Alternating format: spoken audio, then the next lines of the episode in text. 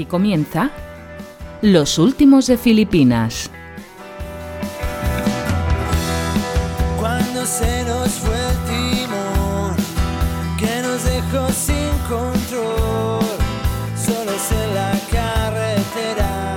Hola, hola gente people, bienvenidos y bien halladas seáis a los últimos de Filipinas. Ya estamos con vosotros en vuestras orejas y en vuestro corazón en el arranque de la segunda temporada del programa. Ojito, episodio 16 y estamos como siempre encantados e ilusionados con la reentré de nuestro podcast. ¿eh? Pasaron las navidades, llegó 2023 y estamos acabando el fatídico mes de enero. ¿eh? Como pasa el tiempo, esto vuela.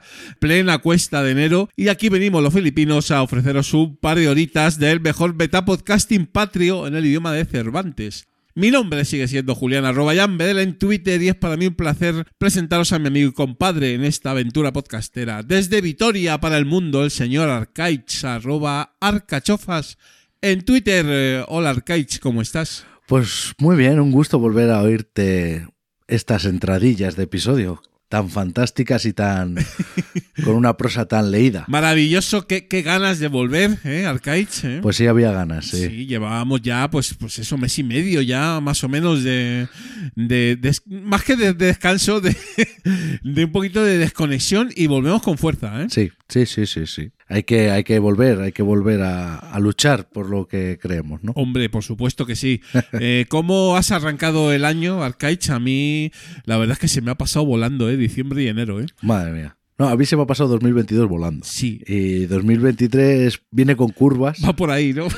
Sí, ha empezado fuerte y viene con más curvas en el horizonte, pero, Sí. pero bien, esperemos que sea un buen año. Mejorar 2022, por lo menos en, en mi caso, tampoco va a ser tan complicado, ¿eh? porque no ha sido un año especialmente bueno para aquí el que suscribe, pero eh, a mí lo que me preocupa es, es que el tiempo pasa volando, Arcais. No sé tú, pero...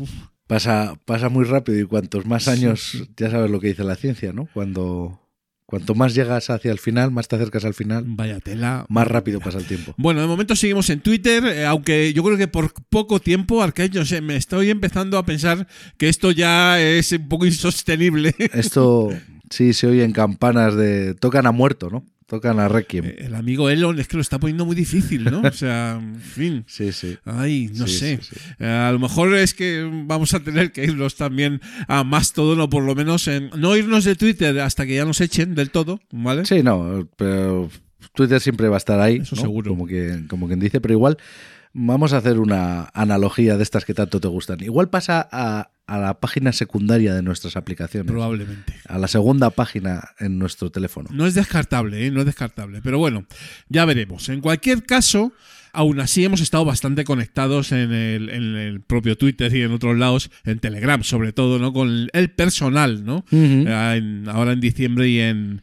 y en enero. Y además nos ha dado tiempo ¿eh? a subir a- al monte Sinaí. ¿Cómo te gusta esta a ti? Oh, está muy buena. Al monte Sinaí podcastero y bajar ¿eh? con, con los 10 mandamientos de nuestro podcasting, querido Arcaich. ¿Pero qué están? ¿Escritos en, una, en unas piedras Sí, sí. o en unas pantallas de tinta electrónica? Más bien lo segundo, ¿eh? pero, Ah, pero bueno, ahora sonará una música gregoriana de fondo y los, Celestial. y los vamos a ahí a Pachas tú y yo no los vamos a, a enunciar solamente en el enunciado no vamos a leer todo sí. ¿eh? porque si no esto lo tenéis en todos los lados ¿eh? lo, lo hemos publicado eh, por activa y por pasiva ¿no? Igual aquí hay que meterle unas pesetillas de reverb Sí. para que quede más, como más con voz de cura, ¿no? sí me estás me estás poniendo ahí en un brete editor pero vamos a hacer lo que podamos ¿eh? Bueno, bueno, seguro que eres un mago. a ver venga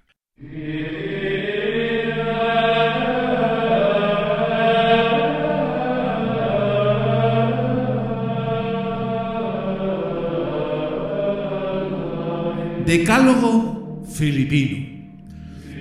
Los diez mandamientos de nuestro podcasting. Número uno. Amarás el podcasting sobre todas las cosas. 2. No tomarás el nombre de los Old School en vano. 3. Santificarás las JPod y otros eventos podcasteros. 4. Honrarás al FIT Universal y en abierto y a tu comunidad de escuchantes. 5. No curarás contenido. 6. No cometerás actos impuros podcasteros. 7.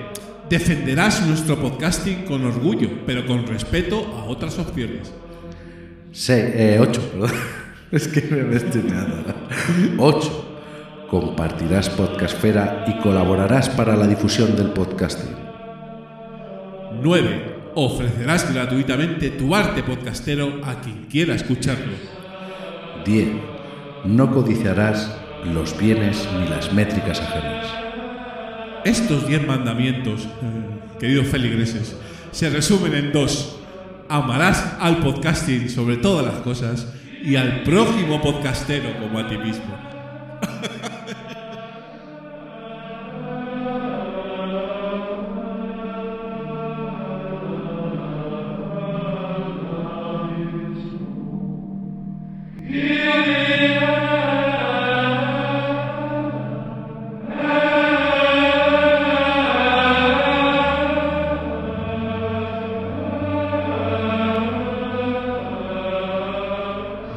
bonito este final. Qué bonito. Y, y qué bien lo podríamos aplicar a muchas partes de la vida. Maravilloso. Y qué bien nos iría. Sí, en el fondo, pues, a ver, esto ya está inventado, ¿no? O sea, me refiero. Pero nosotros lo, lo hemos un poquito afinado para el mundo del podcasting, ¿no? Y creo que eh, simplifica y resume muy bien nuestra manera de ver todo esto, querido Arcade. Pues sí, así es. Bueno, pues ahí, ahí queda eso y, y ahí está nuestro, nuestro decálogo podcastero. Bueno, venimos con muchas novedades. eh, segunda temporada filipina, ¿eh? Por empezar por algún lado, pues eh, vamos a flexibilizar un poquito tu sección, Arcaich. Sí, las mancias ya no tienen ese sentido de, de acercar eh, el podcasting a alguien que no conozca. Porque bueno, yo creo que se ha, se ha hecho un, con esos 15 episodios de la primera temporada, se ha hecho algo que escuchándolo puede ser que te animes a- o te hayas animado a, a lanzar tu propio podcast, ¿no? O que te haya ayudado Claro. con el podcast que ya tenías.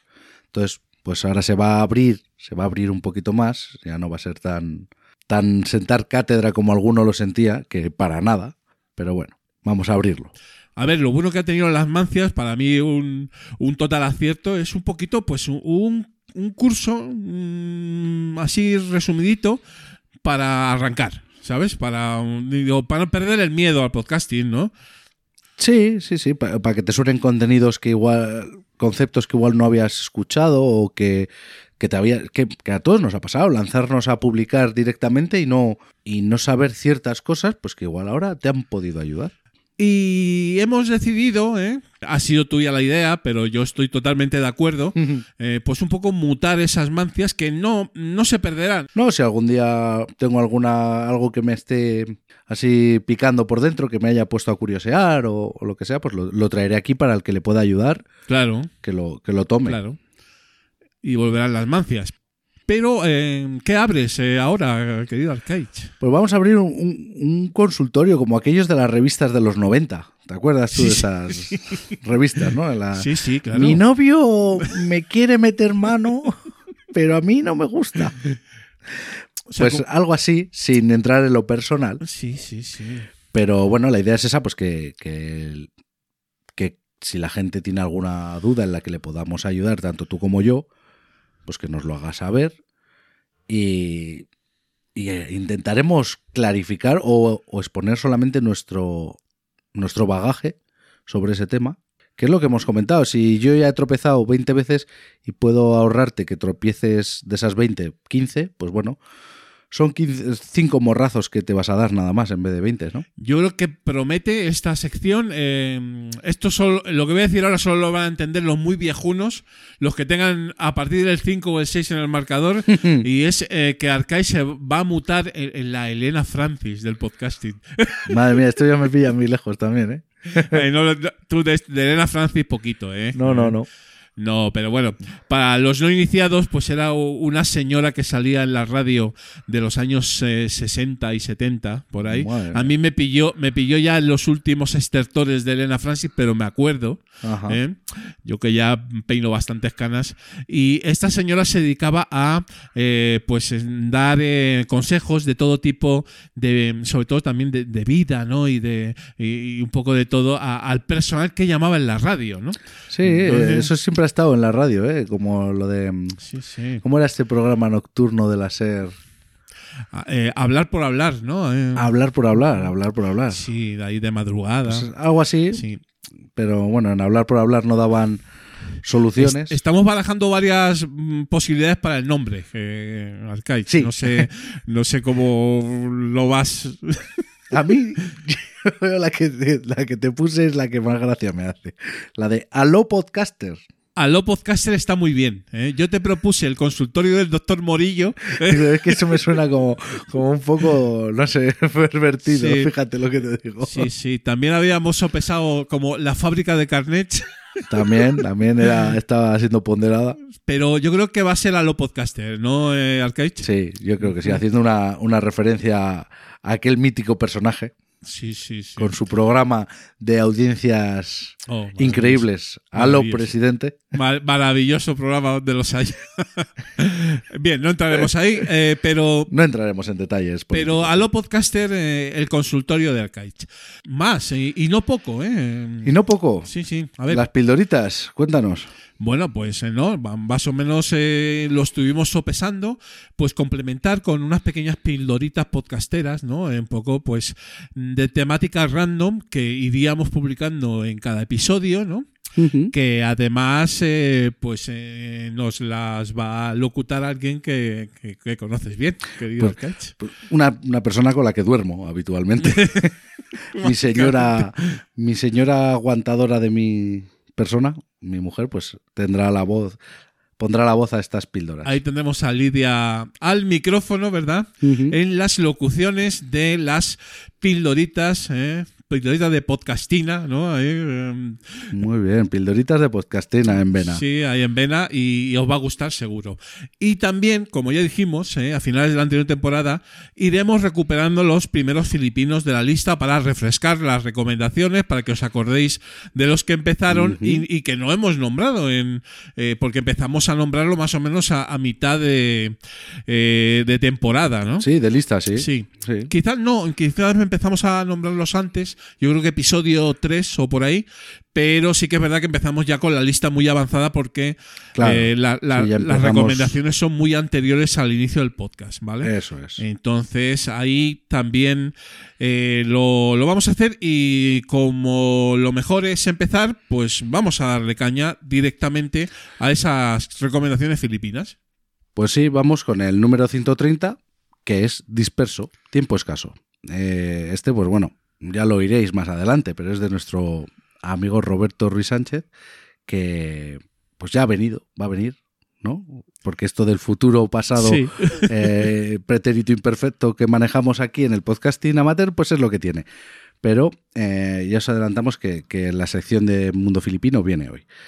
Grapa de- eh, este señor, porque es un señor con todas las letras, graba disperso un proyecto muy personal donde nos habla de manera cercana y natural sobre tecnología, internet, podcasting, redes sociales, cultura pop. Vamos, eh, todo lo que le gusta, todo lo que le pase por la cabeza y como tiene un conocimiento tan amplio, parece que te lo está diciendo de una manera muy sencilla, pero todo oculta un gran saber detrás. Desde luego que sí. Lo, lo escucharemos ahora mismo en la sección de Mundo Filipino, claro. Hablamos de, de Disperso y de los otros proyectos de Roberto. Número 131, escrito y dirigido. Viajamos hasta el nordeste argentino, donde Maximiliano y Luis nos presentan este podcast clásico del género cinematográfico. Eh, aquí hay bastantes papeles también, tres temporadas, 77 episodios a fecha de reseña. Avalan estas charletas sobre el séptimo arte, donde eh, el amigo Maximiliano y Luis analizan en profundidad pues pelis, hacen especiales, actores y actrices, producción, Oscars, etcétera, etcétera, ¿no?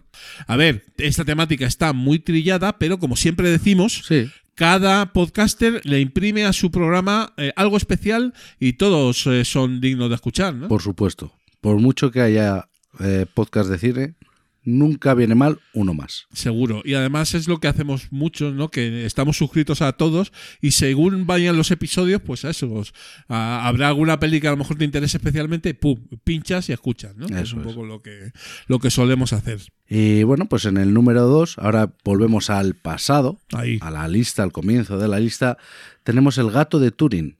La segunda entrega filipina pues fue sobre ciencia y tecnología.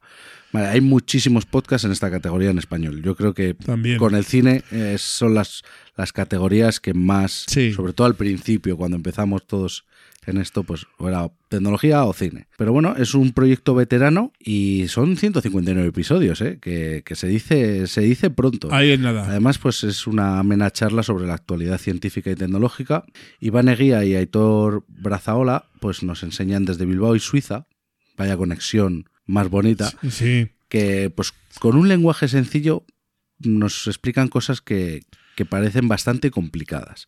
Ambos son ingenieros informáticos y seguro que os enganchan estas charlas sobre, pues así, más tecnología techi, techi que se llama. Y también de vez en cuando pues traen invitados y cuentan sus aventuras, que no son pocas, desde que se conocieron nada más y nada menos que en el CERN. Ojito, ¿eh? Ah, es que esto, esto tiene pedigrí. Ojito al dato. Es uno de mis podcasts de referencia en ciencia. ¿eh? El gato de Turing lo llevo escuchando muchísimo tiempo y que mezcla en el título, volvemos a lo de a mi pasión por los títulos de los podcasts amateurs. Te mezclan el gato de Rodinger y Alan Sí. Turing. o sea, To- ¿Puede ser más bonito? No, fenomenal. Grande, grande. El gato de Turing. Y eh, número 3, me acuerdo ya históricamente recomendamos, allá por noviembre de 2021, eh, este podcast tan castizo y tan madrileño que se llama Las Crónicas Chulapas de Patricia Tablado. Eh, si bien, y esto nos va a pasar alguna vez, ha dejado de publicar eh, en el episodio 8, Bueno, sí, una lástima, ¿no? Pero lo bonito de los podcasts es que casi todo el contenido o mucho contenido puede ser atemporal y en este caso lo es. ¿No? Porque mm, nos habla de los madriles, ¿no? De historias castizas, de anécdotas, de personajes del foro, eh, del modo de vida del Madrid más costumbrista, ¿no? episodios cortitos, ¿no? 10, 15 minutos que, mm, como decíamos, son atemporales y que podéis escuchar en cualquier momento, ¿no? Ahora Patricia está en otros negociados, ¿no? Ha escrito un libro infantil y trabaja en temas de social media, pero si os llama esta ciudad, que yo estoy tan cercana a ella y tan Hmm. invivible pero insustituible que diría el maestro Joaquín Sabina, ¿no? que se llama Madrid, pues eh, os gustará estas eh, crónicas chulapas. qué bueno. Más. A las noticias. Noticias podcasteras. Esta, esta sección continúa eh, porque nos apetece y porque Sí, nos sí. divertimos mucho, ¿no? Retomando lo que dijimos en el último Filipinos eh, de la temporada anterior, Y tu obsesión durante toda la temporada anterior. sí, y, y yo creo que va a seguir un poquito más. ¿eh? sí, tiene pinta. Es que eh, sigue deshinchándose la burbuja, porque sí, señoras y señores, había burbuja. Para sorpresa de nadie. Según algunos sesudos analistas americanos, ¿eh? que es donde se mueve el cotarro del podcasting industrial, estamos entrando en la era de recesión del negocio podcastero. ¿eh? Y 2023 va a ser un año que dicen ellos de contención, de desaceleración y en algunos nichos incluso de crisis. Arcaiz, qué cosas, ¿eh? Bah, No sé yo. es que no se veía venir. No será porque aquí, porque aquí no lo avisamos. No hay tata para todos, esto se va a acabar, la fiesta. Sí, y, sí, y- sí. y efectivamente, ¿no? Leemos en un artículo de, de Hollywood Reporter que nos llega vía la newsletter de Vía Podcast que esta es un poquito la idea. Quizás suene algo catastrofista, porque tampoco creo que sea así del todo, ¿no? Pero hay marcadores que lo indican, ¿eh? que la reducción en el gasto publicitario es un hecho, que mm, se está desacelerando el crecimiento de los oyentes, que es como decir, menos crecimiento, esto no va bien, ¿no? Aunque sigue creciendo, pero a menos ritmo, ¿no? Normal. Se cancelan programas, rondas de despidos en, en el- la industria, no sé yo, ¿eh? Pero... Y que luego hay que tener en cuenta que vivimos en una época en Claro. la que la incertidumbre es muy grande y ¿qué quieres que te diga? El que pone la pasta pues dirá, voy a guardarme el dinero que pongo en el podcast, me lo voy a guardar por si, por si viene frío. Claro. ¿Sabes? Entonces es que el, el sector del podcasting no es ajeno a la economía, como no puede ser de otra manera. Claro. Y, y si la cosa va mal, pues eh, eh, aquí también, ¿no? Entonces, aquí en el, los del artículo dicen que más que una alarma es un toque de atención, ¿no? Pero es, es normal, porque yo he estado. est- Esto, estos programas, pues reflexionas un poco, ¿no? Sobre. Y es que yo creo que se. que se vino muy pronto, muy de golpe todo. Vale, en Estados Unidos ya el mercado estaba más asentado, pero en el resto del mundo, aquí en España, por ejemplo, no había mercado como tal. Había podcasters de, de pedigrí que se habían buscado las lentejas como hubieran, como buenamente podían. Pero no había un mercado de decir, hay tantas mil personas que pagan mensualmente una cuota para ver, para escuchar, en este caso, un contenido. Y que vengan así de golpe, pues, hombre, no sé, le sorprenderá a muchos que venga la desaceleración. Pero a mí, desde luego, no. Aquí lo teníamos clarísimo, ¿no? Y bueno, pues comentan también que la idea es volver un poquito a, a esos orígenes, ¿no? Eh, pues eso, cre- crear contenido para un nicho, intentar trabajar honestamente y poco a poco, ¿no? Una, un crecimiento, digamos, natural y no artificial como, Mm. como pasa o ha pasado en estos últimos meses. Y que los famosetes don- que no tenían donde quedarse muertos o arribistas, Claro. pues que ya no se les va a pagar lo que se les pagaba. Eh, Y por lo cual, pues evidentemente, como no aman el, el, el medio, pues, pues, se van a otro lado. se irán. Claro. El paracaidismo, pues es lo que tiene, ¿no? Bueno, eh, más cosas, Alcaich. esta es otra de las noticias que te han ido apasionando durante, es el brutal, año pasado. Es brutal. La inteligencia artifici- artificial que vuelve. Ahora viene Microsoft y nos dice que, pues que presenta Val-IE, en este caso, Bali. Y antes ya fue Adobe Podcast con su magia, Spotify con el sonido mejorado de Anchor y pues bueno, pues es que nos comen, nos comen, nos comen las inteligencias artificiales. Antes había poca inteligencia en el mundo y ahora va sobrando, ¿sabes? Sobre todo artificial. Es que o sea, ahora va sobre la inteligencia artificial. Ya que no teníamos, eh, bueno, pues esto es una inteligencia artificial que da miedo porque imita tu voz con solo escucharte tres segundos. ¿Sabes? Es tremendo esto. Eh, se ponen las cosas muy peligrosas para creerte determinados mensajes, ¿sabes? Muy fuerte, muy fuerte. Yo, yo estoy alucinado, ¿eh? No sé qué va a pasar aquí. Esto de Bali, pues eh, Microsoft denominado un modelo de lenguaje de códec neuronal. Es que aquí se lo flipan también con los nombres. ¿eh?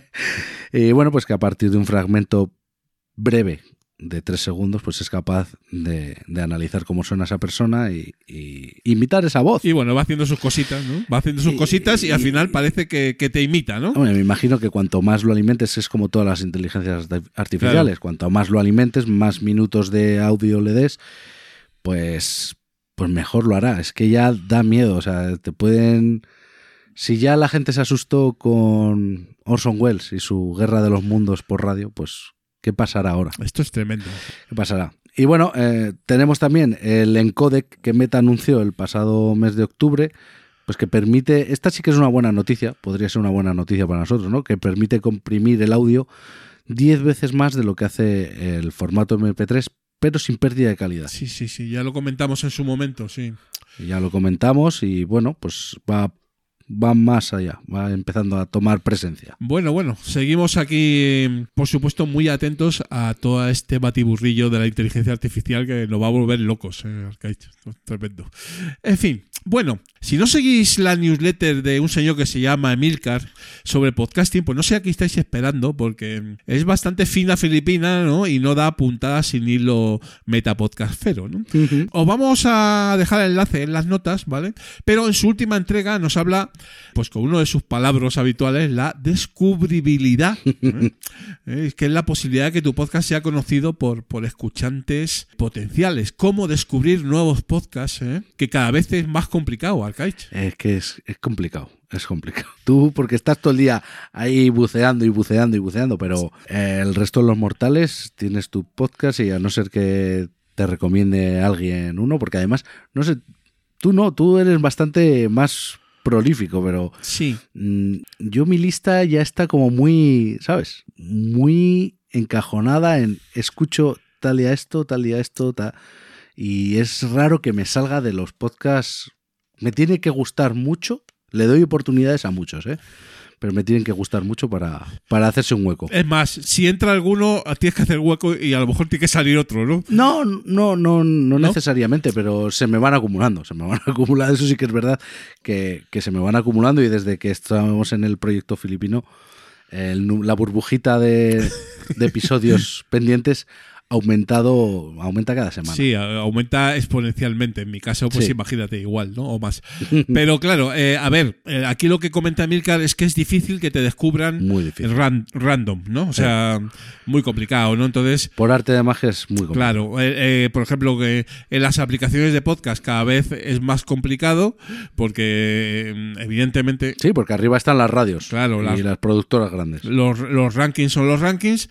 El boca a boca funciona, pero es lento y depende de terceros, con lo cual, pues también ahí hay ciertas fricciones. Las redes sociales ya sabemos cómo están, Olvídate. ahí hay que olvidarse. Entonces, Emilcar nos da una idea sencilla, pero rompedora al mismo tiempo, que es la web, que es una solución que está ahí siempre.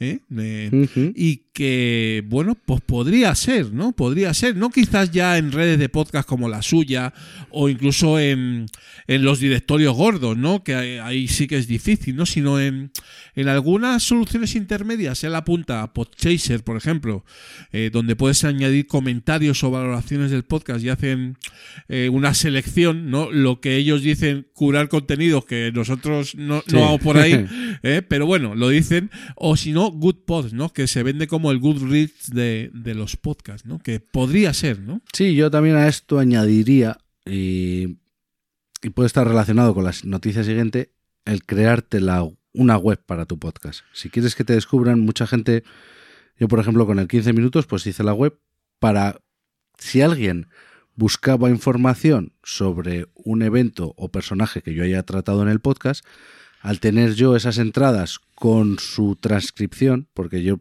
cojo y pongo todo el guion también en la, en la entrada donde está el episodio. Por ejemplo, tú buscas la historia del Lego, o buscas, quieres buscar algo, y te puede que te salga mi, Claro. mi, mi episodio sobre el Lego, y digas, coño, este señor ha hablado sobre esto. Vamos a ver qué más, has- qué más de qué más ha hablado. Y, y por ahí, Por ahí. pues puede ser. ¿Y cómo enlazo con esto? Pues porque los enlaces a Google Podcast desaparecen del buscador de Google. Vaya por Dios. Ya lo que nos faltaba. Es que estos de Google son, son así. Te abren servicios, te cierran otro, pim, pam. Hay que estar muy al día para, para saber lo que tienen abierto y lo que tienen cerrado. Tremendo. Pero bueno, es que eh, también además es algo que estaba desde 2018, que, que ya llevaba tiempo, que tú al buscar un podcast en el buscador, pues te, aparece, te aparecía el resultado, le dabas al play, lo escuchabas, era cómodo y ahora pues bueno, pues parece que han trincado, será que no lo usaba mucha gente. Pues sí, yo creo que a lo mejor no estaba muy usado y tal. Yo conozco gente que usa que usa bastante el, el Google Podcast y el search del Sí, pero, pero pero no, no sé, no sé qué ha pasado ahí. pero es que una cosa es usar la aplicación Google Podcast y otra cosa es que tú pongas en Google cualquier cosa, te salga un enlace a un podcast y le des al play.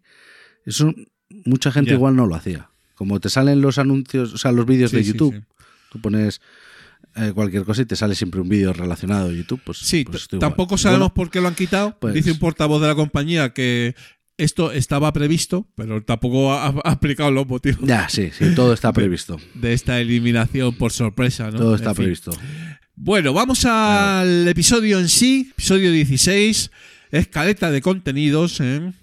Eh, a ver qué os vamos a ofrecer en esta decimosexta entrega del programa que va a tener una temática común en las dos charlas que vamos a tener. Eh, vamos a dedicar el episodio a lo que se ha venido a llamar el podcasting 2.0, esa, esa entelequia o quizás esa realidad ya de lo que será el presente y futuro de nuestro querido sistema de distribución del feed o RSS. Pero antes comentamos en mundo filipino, ¿verdad? Sí, en Mundo Filipino, pues viene, como ya hemos dicho en la recomendación, pues viene. Roberto, eh, del podcast Disperso. Y haremos un repaso pues, pues sobre su vida podcastera y sobre todo hablaremos con él del podcasting 2.0 y esa ponencia o charla que dio en las jornadas de las Euskalpod, pues, que fue una ponencia espectacular sobre podcasting 2.0 y bueno, que no- nos, lo atraiga- nos lo traiga aquí y, y nos amplíe nuestros conocimientos. Fenomenal. En podcasting y otra mancia ya lo hemos comentado antes, Arcaich. eh, Sí, bueno, habrá que llamarlo Ahora, otra manera. ahora mismo, aló, aló Aló, presidente. aló podcaster. aló podcaster. Y bueno, pues comentaremos unas, unas dudas que ya nos han puesto en el grupo de Telegram. Y a- aprovecho a decir pues que el que tenga, pues por Twitter, ya sea a Últimos Filip- de Filipinas o a nuestro personal o en el grupo de Telegram, donde quiera, que nos lo haga llegar. Estupendo. Y para arrancar temporada en los All School por todo lo alto, tendremos el honor y el placer de tener como invitado al Podfather Patrio, ¿eh? al pionero, ¿eh? Primer, el primer All School de esta maravillosa locura del podcasting en la lengua de Cervantes. ¿eh? No necesita ninguna presenta- presentación, ya sabéis quién es, pero por si acaso algún lego en la materia, eh, pues ese señor José Antonio Gelado, hablaremos con él de actualidad podcastera, de podcasting 2.0 también, quizás a nivel más conceptual, más estratégico, ¿no? De cómo lo ve él. Y bueno, un poquito, un poquito de nostalgia también, ¿no? Porque claro, si traemos aquí a Gelado, pues habrá que hablar un poquito, eh, pues La nostalgia siempre, eso, siempre suma. eso está bien. Y siempre eh, despedida, feedback, eh, Federrata, si las hubiera, hubiese. Bueno, vamos al lío filipino, eh, Arcaich. Al Leo. Venga.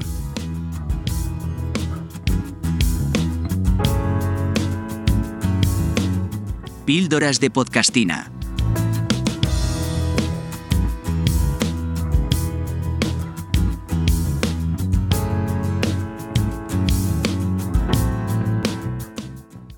¿Sabías que el primer podcast oficial fue creado en el año 2004?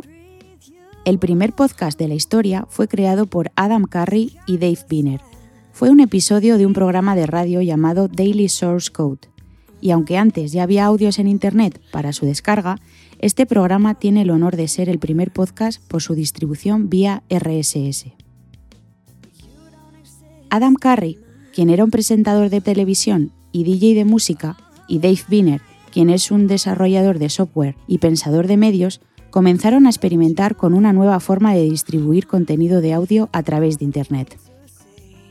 Utilizaron un protocolo llamado Really Simple Syndication, RSS, para permitir que los oyentes descargaran automáticamente episodios de Daily Source Code a sus ordenadores.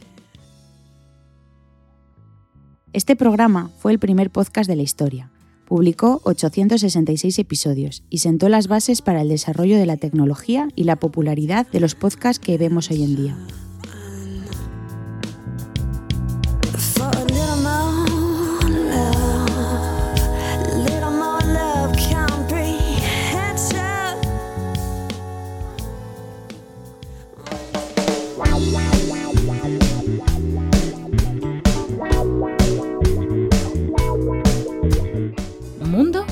Fidlipino.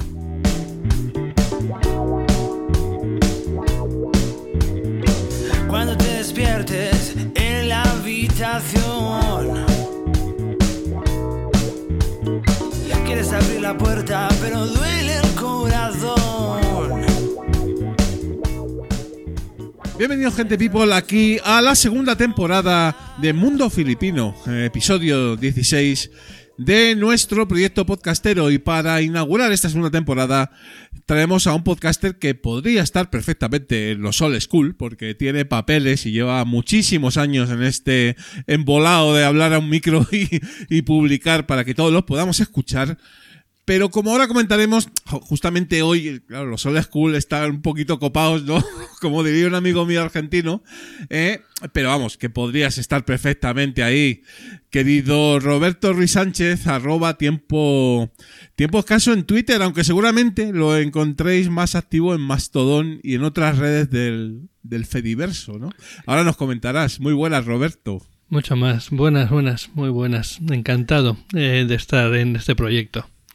Muy bien, oye, pues eh, aquí venimos a hablar de, de podcasting, ¿no? Vamos a hablar un poquito del tuyo, precisamente, aquí en... eh, de disperso, sobre todo, ¿no? Pero bueno, también de otros proyectos que tienes, eh, unos cuantos, ¿no? Porque te mueven más que los precios, ¿verdad, Arcaich? eh? Este hombre Ya te digo que sí. graba Bueno. mucho, mucho y bien. Pero además, coméntanos brevemente antes un poquito, porque te has llevado el arroba ruisana a Mastodón, ¿no? Sí, sí. Yo, yo personalmente ya toda mi generación de contenidos y similar lo hago en Mastodon.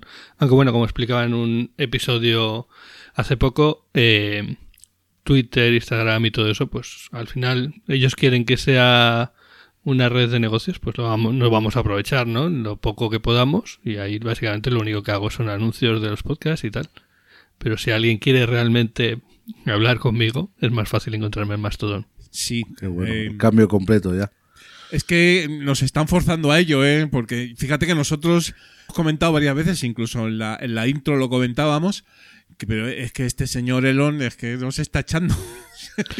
Sí, la verdad es que, que lo está poniendo muy difícil para que le queramos. Sí, son, son muchas cosas. Y, y de hecho, perdonad, yo que trabajo en el sector tecnológico, mismamente desde el mismo momento en la forma en la que gestionó la salida de la mitad de la empresa, básicamente, o, o más, eh, aunque solo sea por principios, porque no quieres que algo así sea se sienta como normal, mm, pues directamente, no, no tengo ningún interés en, en dar ni el más mínimo apoyo a ese tipo de, de comportamientos. Así que, ¿por qué estar ahí? La verdad es que es, nos ha enseñado la manera más divertida de tirar. ¿Cuánto fueron? ¿40 mil millones o a la basura de golpe? No sé, no sé. Oye, yo, yo estoy. Yo estuve en, en otras oleadas eh, ya por Mastodon. Y la verdad es que no me acabo de convencer de todo. Volví a Twitter y ahora estoy a ver si me vuelvo o no. Estoy ahí en. mm, No lo sé. Mm, Pero probablemente, ¿eh? porque es que esto ya es un poco insoportable. ¿eh? A mí me cuesta, ¿eh? A mí me cuesta estar en Twitter y me cuesta terminar de entrar en Mastodon. No sé. Estoy ahí. Me estoy haciendo mayor.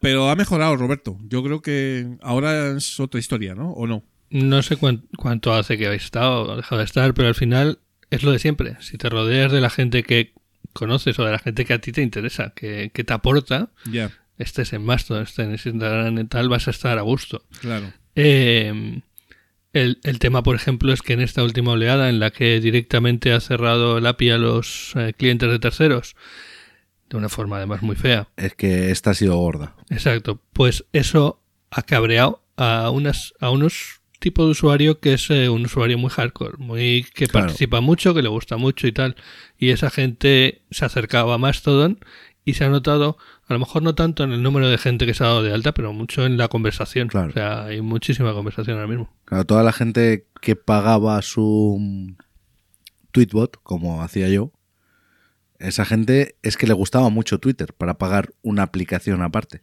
que era pasar por caja todos los años. O sea, no es, aunque era poco, pero era todos los años. Y esa gente, pues si ahora se va a Mastodon, pues el número de interacciones aumentará considerablemente. No, que además, por lo que he visto, por lo que me ha contado un poco, en el último cambio que ha hecho la red del pajarito de ponerte una pestaña for you y luego, vamos, básicamente, ahora es muy complicado ver a la gente que sigues. Entonces, vas a Mastodon y es totalmente lo contrario. No sé. No. Mucha gente comenta lo mismo, que tienen 10 veces menos, 5 veces menos de seguidores en Mastodon y sin embargo tienen un nivel de interacción que no alcanzan en la red de, de Twitter ni de lejos. Y el podcasting por ahí como este se está uniendo la gente, hay grupos de podcasting ahí en Mastodon ya para, para seguir. Pues mira, cuando yo entré hace, hace un año, creía que lo más normal eh, sería que se creara una instancia de Mastodon dedicada al podcasting en castellano y que ahí nos reuniésemos todos. Y de hecho se, se crearon un par, de las que creo que todavía sigue activa una, en oye.social, si no me equivoco el nombre. Pero al final el podcasting se ha agrupado más bien pues a nivel de, gente. O sea, sí, hay mucha gente dedicada al podcasting y bueno, mm, cada uno está en la instancia que quiere y va, va, va escribiendo. Yo, yo sí veo a muchos. Está también, eh, y, y ya hablando del tema que, que- que hoy queréis hablar, la, eh, la instancia del podcasting 2.0 que está llevada, la lleva el Podfather, por ejemplo. Sí, Podcast Index, ¿no? Podcastindex.social. Exacto, en la que, por ejemplo, ahí está Emilcar, un, un referente de nuestra comunidad. Pues me parece que no nos va a quedar más remedio que, que entrar en Mastodon, por supuesto. Digo con los, con los filipinos, ¿eh? Va a haber que sacar tutoriales, ¿eh, Julián? A ver Sí, cómo... sí, vamos. Yo estoy en la de oye.social. Yo estoy en, estoy en dos o tres es por ahí. Y, y los filipinos está, ¿eh? O sea, le- ya los hemos dado de alta. Ya los dimos de alta hace tiempo. Pero no estamos interactuando. Ahora será el momento de entrar ahí a saco, ¿eh? Me parece. Así que ahí estamos. Bueno, Roberto, que vamos a enfocarnos un poquito a lo que veníamos a hablar, que es un poco de tu podcasting, primero, por, porque estás en Mundo Filipino y hace poquito, pues, eh, te recomendamos eh, Disperso, que es uno, uno de tus proyectos, ¿verdad? El proyecto más personal, quizás, ¿no? Sí, sí. donde ya le das rienda suelta ahí a todo lo que se te pasa por la cabeza. Y luego hablaremos un poquito de, de podcasting 2 2.0. Pero coméntanos un poquito cuáles cuáles son tus proyectos y, hombre, ¿cómo empezaste? Pues casi, entiendo que como casi todo el mundo, ¿no? Pues escuchando, ¿no? Como cualquier podcaster de bien, ¿no? Sí, yo supongo que sí. Eh, yo soy un hijo de Game Over, como quien dice. ¿Vale? El podcast de videojuegos de Radio Despí. Que primero lo colgaban en su web y luego pues ya eh, tiraban de RSS. Y durante mucho tiempo fue prácticamente de los podcasts que conocía.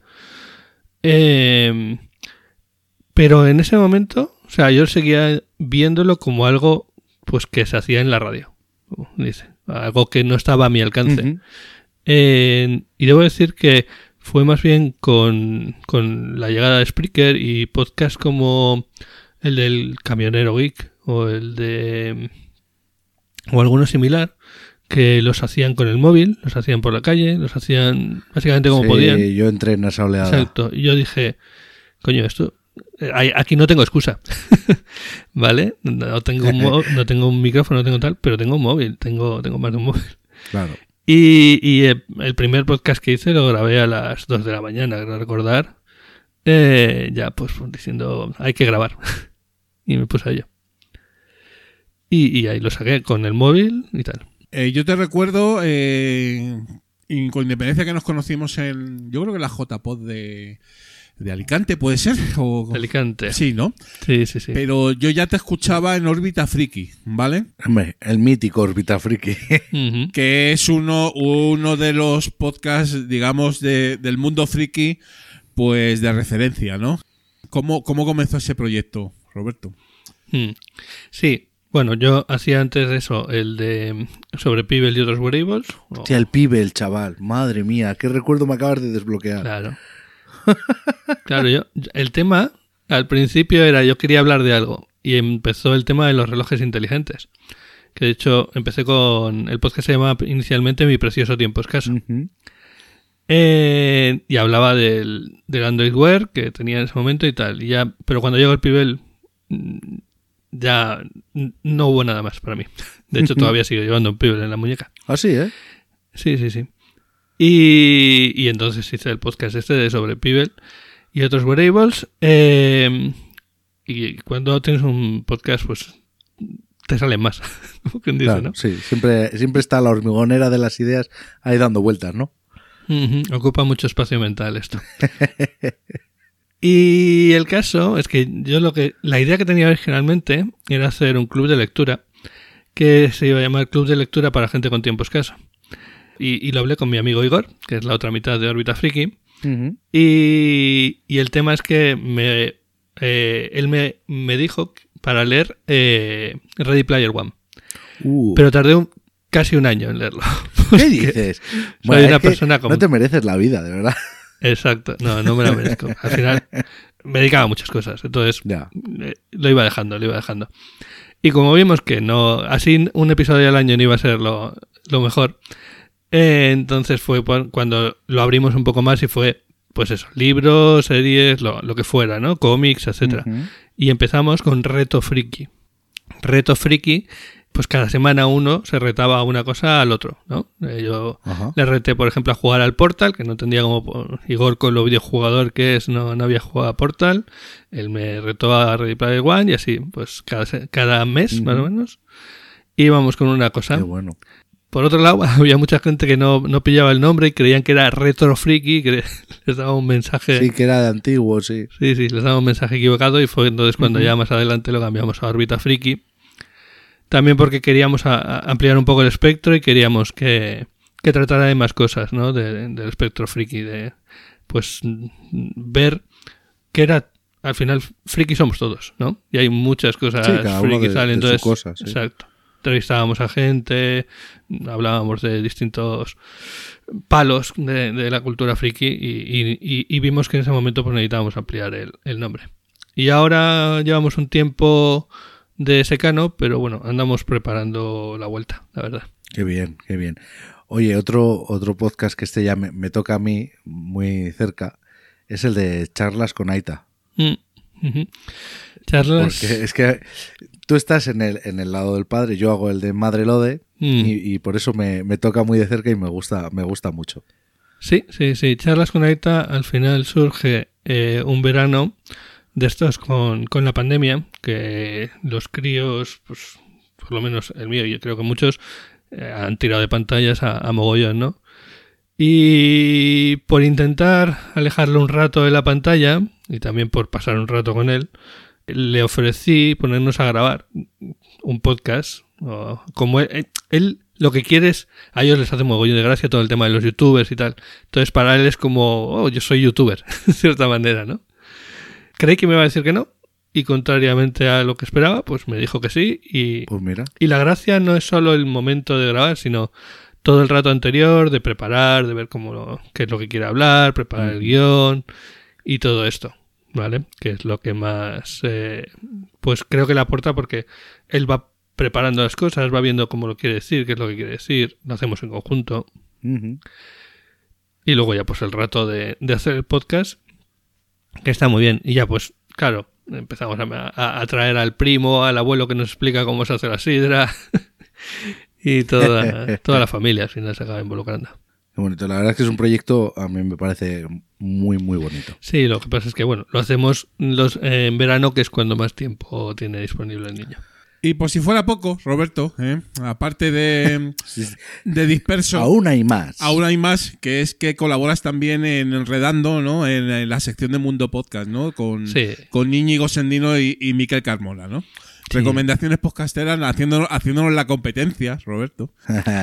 Bueno, aquí, aquí no hay competencia, es competencia sana. Hablando, por eso mismo, por eso mismo, pero sobre todo te enfocas más a, os enfocáis más a tecnología, ¿no? Sí, sí, sobre todo, sobre todo a partir de esta temporada, ya Miquel me dijo, oye, está muy bien que traigas podcast de todo tipo, pero es que a lo mejor deberían ser más tecnológicos. Y yo, ah, vale, vale. Así que sí, a partir de, este, de esta temporada ya me enfoco más en, en los tecnológicos. Pero sí, sí, pues eso, hablar de un podcast, decir un poco de qué trata, algunos episodios eh, más representativos y, y tal. Es que a los que nos gusta el podcasting, eh, Roberto, Arcaich, pues es que tenemos que hablar de podcasting y hablar de podcast eh, y de metapodcasting, ¿no? Y también en disperso, también habla mucho de, de podcasting, ¿no? O algo. Sí, porque al final es lo que lo que decíamos, ¿no? Que esta afición te ocupa mucho espacio mental y al final mismamente. O sea, he hablado hace poco de, de un redireccionador de UR- de URLs y realmente he hablado de ello, sobre todo porque yo lo he usado para centralizar la, el tema de los feeds de mis podcasts, ¿vale? Para, les he puesto, en vez de usar un feed burner normal, pues he usado mi propio redireccionador de, de, UR de- de URLs. El feed está detrás de él y así yo tengo mis estadísticas de quién Qué consulta iTunes, cuántas veces me consulta. Qué maravilla. Se consulta iVoox y cosas así. Sí, eso ya es para muy cafeteros, ¿eh? Es que, es que están otro paso por encima. Nosotros vamos aquí de, de pros, pero no, ¿eh, Julián? Se nos ve el plumero. No, no, no, aquí. El amigo Roberto, ahí, a mí me gusta mucho Disperso, eh, ya lo, lo escuchaba hace tiempo, ¿no? Sobre todo porque además es muy variado, ¿no? Y, Mm. y como lo, lo cuentas así como en plan eh, amiguete, ah, como si nos estuvieras contando eh, en un bar, Claro. pues la jugada, eh, pues eso siempre, siempre es mejor, ¿no? Siempre, no es el, la es que parece, chapa. cuando lo cuenta, cuando lo cuenta en sus episodios, parece más sencillo de lo que luego resulta ser. Correcto. O sea, porque te lo dice como, Bueno, bueno. va, sí, esto, ta, ta, ta, y dices tú, joder, va, me lo ha dejado clarísimo, tío. Es Como- que vas a tu, Como a, a tu ordenador. precisamente Roberto como, como ha pasado en la en la charleta que has dado de podcasting 2.0 en el, en el Podeguna. Cuéntanos un poquito cómo se te ocurrió participar en, en el evento este y pues bueno, estás en, en, en Euskal, ¿no? Ahí en, en Euskal, el Euskal Podcast se llama, ¿cómo se llama? El, el- El nombre es eh, ¿Sí? eh, público es Euskal Podcast. Ajá. Pero mira, os voy a contar un- una anécdota y es que cuando fuimos al registro a poner el nombre de Euskal Podcast, eh, recibimos una notificación del funcionario diciendo que eso de podcast era algo que no sabía nadie lo que era y que teníamos que cambiar el nombre.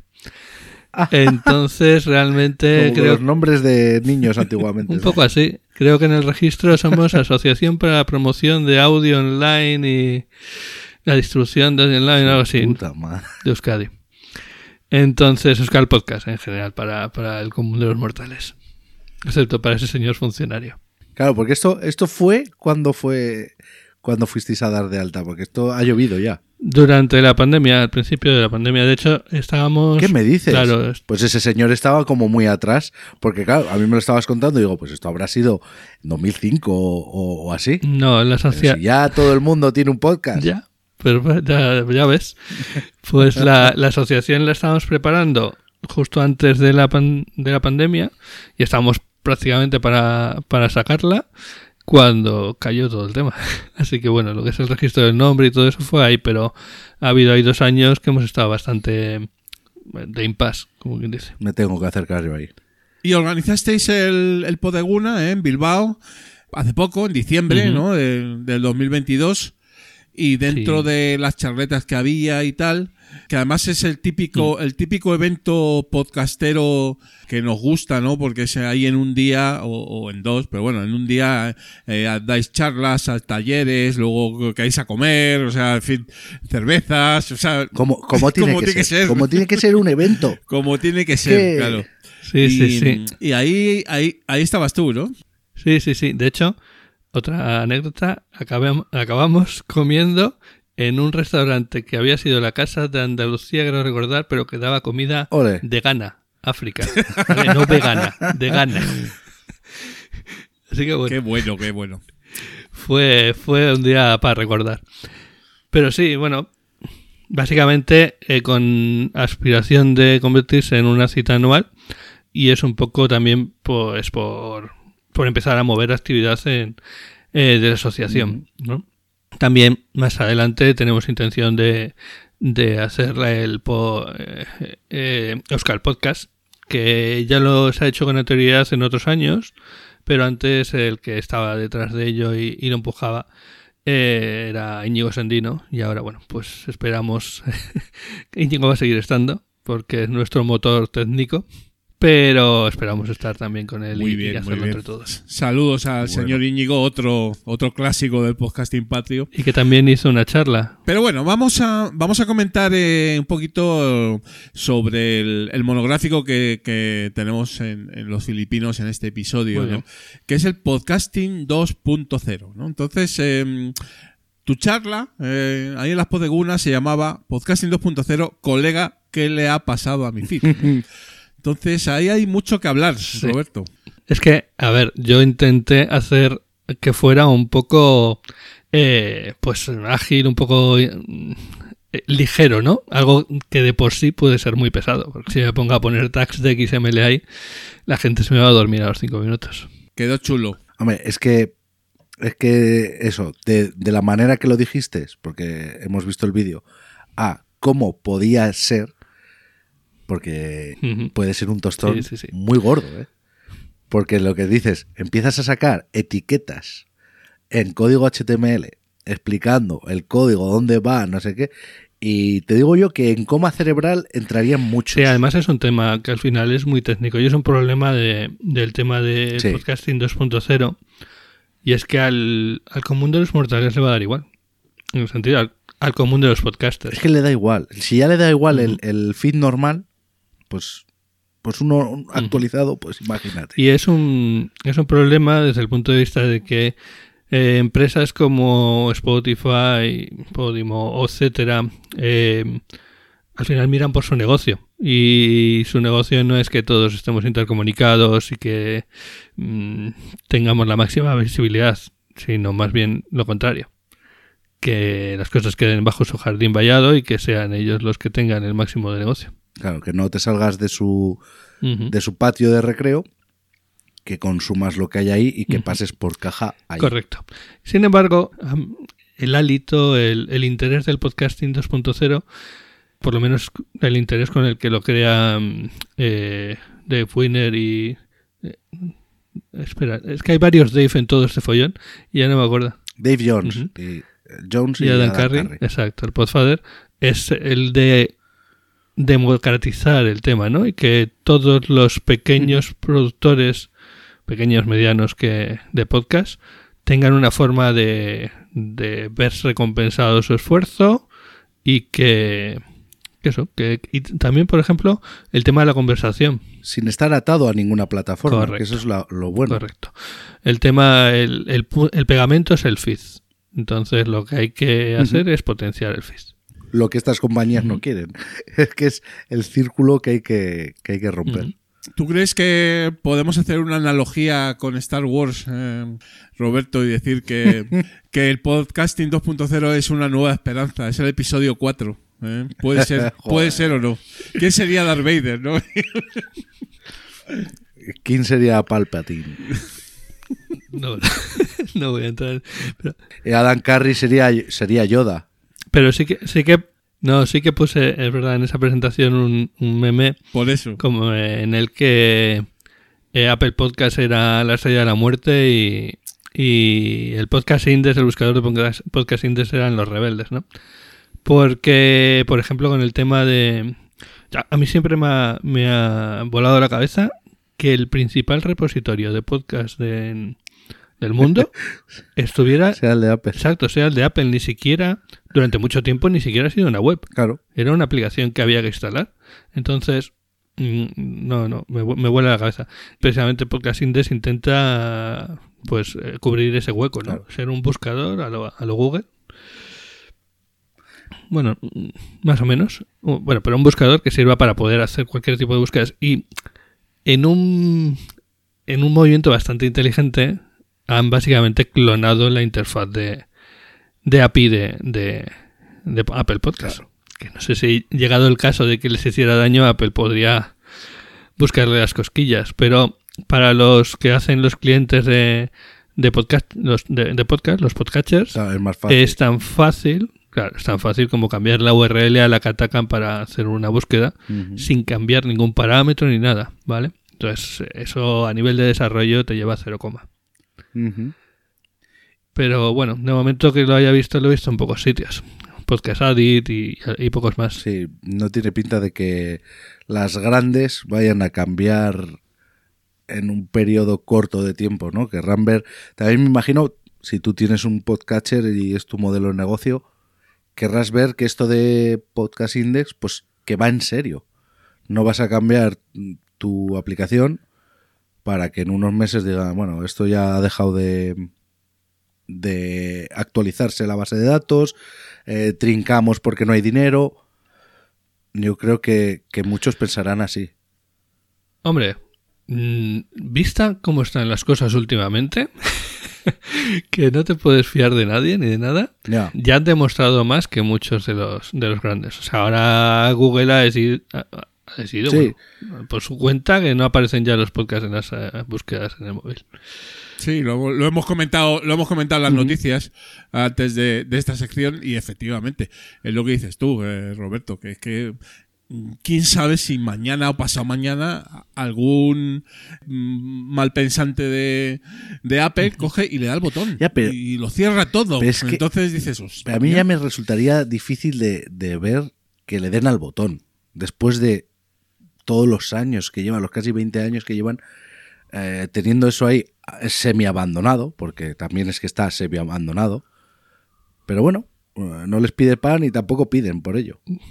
No sé, me resultaría difícil de ver darle al botón. Yo no me fiaría en cualquier caso. Mañana cambian al, al CEO y, Al CEO, y el CEO sí. nuevo viene con la limpieza y tiene que demostrar que va a hacer que Apple crezca a cifras, doble cifra, ¿no? Como dicen, y se empieza a cargar cosas. Entonces, esta gente, la gente del podcasting 2.0, lleva ya varios años trabajando en abierto, además, eh, todo el tema de del podcasting 2.0 y tal, tiene su GitHub, tiene eh, los, los tags que estamos diciendo, los eh, nuevos tags que están añadiendo a los feeds se discuten, se van planteando en oleadas, como quien dice, y cada una de ellas va siendo así discutida hasta que finalmente es aprobada y queda, queda añadida. Entonces, desde ese punto de vista es bastante más estable y más eh, auditable, más eh, confiable. Siempre puede, siempre, si alguien, si mañana Dave Curry ya no está con esto y tal, alguien puede hacer un fork, ¿vale? Sí, claro. eh, al estar código abierto es tan fácil como bajarte tú el código y, y seguir con ello. Sí, de todas formas, ya comenté siempre, en estas cosas siempre está el ideólogo y el técnico, ¿no? Mm. Y en este caso el técnico es Dave y Dave es una máquina, la verdad. Eh, eh, en este aspecto, Mastodon está muy bien, perdonad, porque Podcast Index, eh, punto social, eh, ahí les ves hablar, comentar, discutir. Yo les he hecho alguna pregunta en alguna ocasión y están súper accesibles y siempre están comentando, pues ahora he hecho esto, ahora he hecho lo otro. Qué guay. Y lo que te comentaba antes de que eh, el podcast 2 pun- el podcasting 2.0 lo que busca es recompensar a cualquiera que tenga un podcast. Mm. Que no yo por ser un, eh, un podcast pequeño, pero con una masa de, escu- de- de escuchantes muy fiel y que me querrían mm, recompensar por mi trabajo, puedan hacerlo, pero sin estar yo eh, atado a una plataforma como puede ser Spotify, Podimo Sí. o la que salga, Ujú. Con lo del value for value, ¿no? Sí, value for value, que además es un concepto con el que Adam Curry es muy protector, ¿vale? Lo considera casi pues un niño. Es eh, un mecanismo que han establecido para, eh, para buscar esa, esa forma de monetizar, ¿no? Como dice, de, de- de compensar, casi mejor dicho. Eh, el tema un poco, para los que no estamos muy a favor de, de la- de la cripto y estas cosas, el tema es que ahí involucran cripto, ¿no? Siempre Claro. puedes poner tu, tu Patreon, tu, tu PayPal, pero realmente el planteamiento que ellos hacen es en plan utilizando carteras cripto y ahí, claro, para... Claro, que no haya un intermediario de por medio que se lleve un porcentaje y demás. Claro, además es la forma de llegar a más países con menos eh, dificultad y luego para evitar algunos de los problemas de cripto, eh, de Bitcoin, por ejemplo, que ya sabemos que eh, pues es, lento en transferencia de dinero, etcétera, utilizan una capa por encima que se llama lysing. El problema que, que tiene todo esto del, del y tal, bueno, más que el problema, lo que ellos plantean no es solo, imagínate, nosotros estamos ahora hablando aquí y alguien dice, bueno, pues voy a, voy a darles un... Donativo. Exacto, una propinilla. Podría hacer un post, que lo llaman, y entonces mandaría, yo qué sé, pues un, un Satoshi de eso, ¿no? que es una, una fracción de un Sí. Bitcoin. Y claro, aparte de eso, eh, aparte de poder enviarte dinero directamente, la gracia es que pueden añadirle un mensajito y ahora podríamos, sería una forma como de... eh, cuando lo, lo comenté en, eh, en la charla, la gente lo que le vino a la cabeza fue rápidamente la forma de trabajar de Twitch. De Twitch, claro. Y es muy parecido. Pues es eso, ese son los bits de Twitch, eh, de Twitch. Es el poder mandarte y añadirle un mensajito, un, un algo más que, que te Sí, aporte. una recompensa por haberme dado dinero y que salga tu mensaje. Ujú. Correcto. Y todo eso, por ejemplo, también en el del feed de, de Podcasting 2.0 hay tags dedicados al tema del online.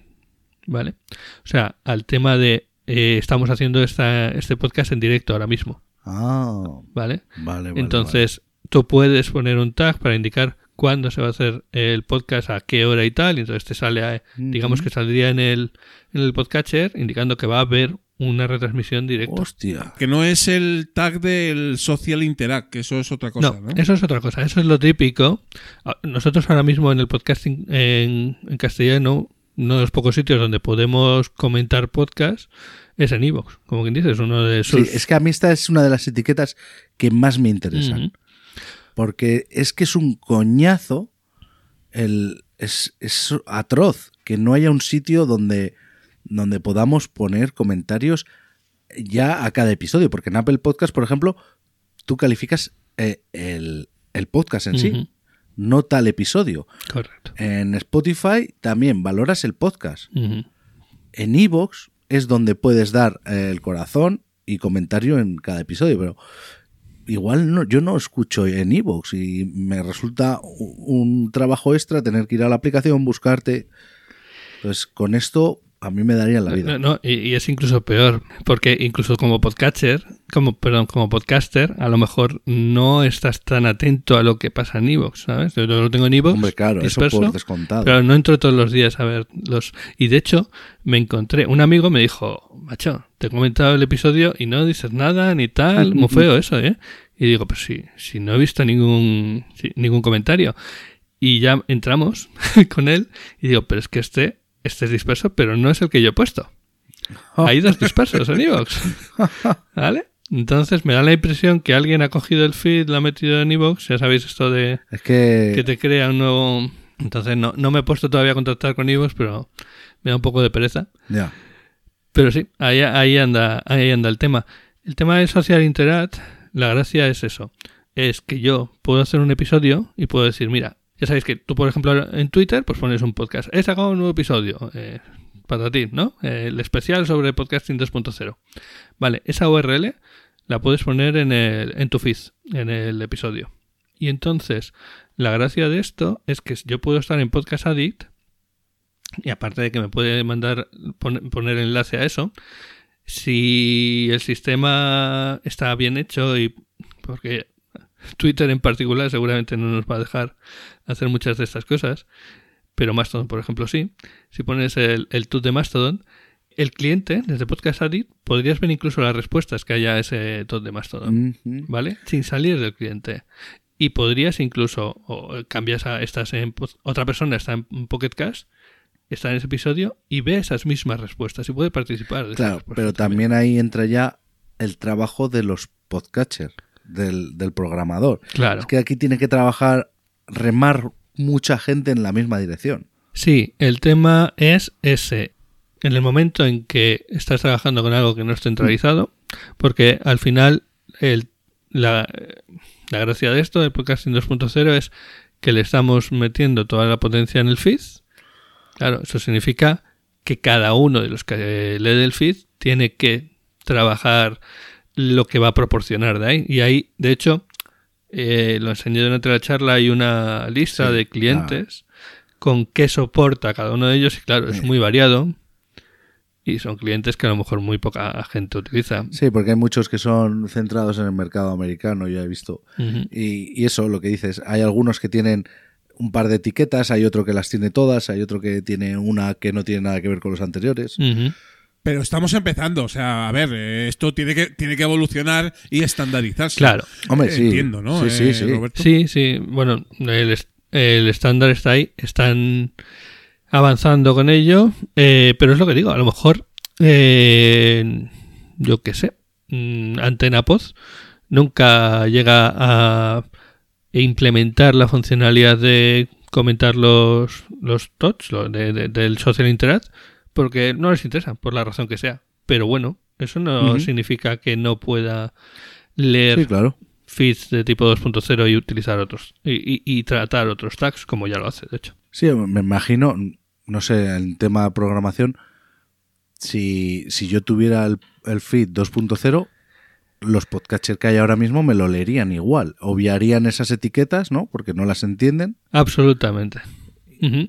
Esa es una potencia ya directamente del formato de lenguaje que, en el que Ujú. están hechos los, los feeds que es XML que básicamente se, se trabaja en los tags que conoces los que no conoz- los que no conoces pasar de ellos Los obvias y ya está.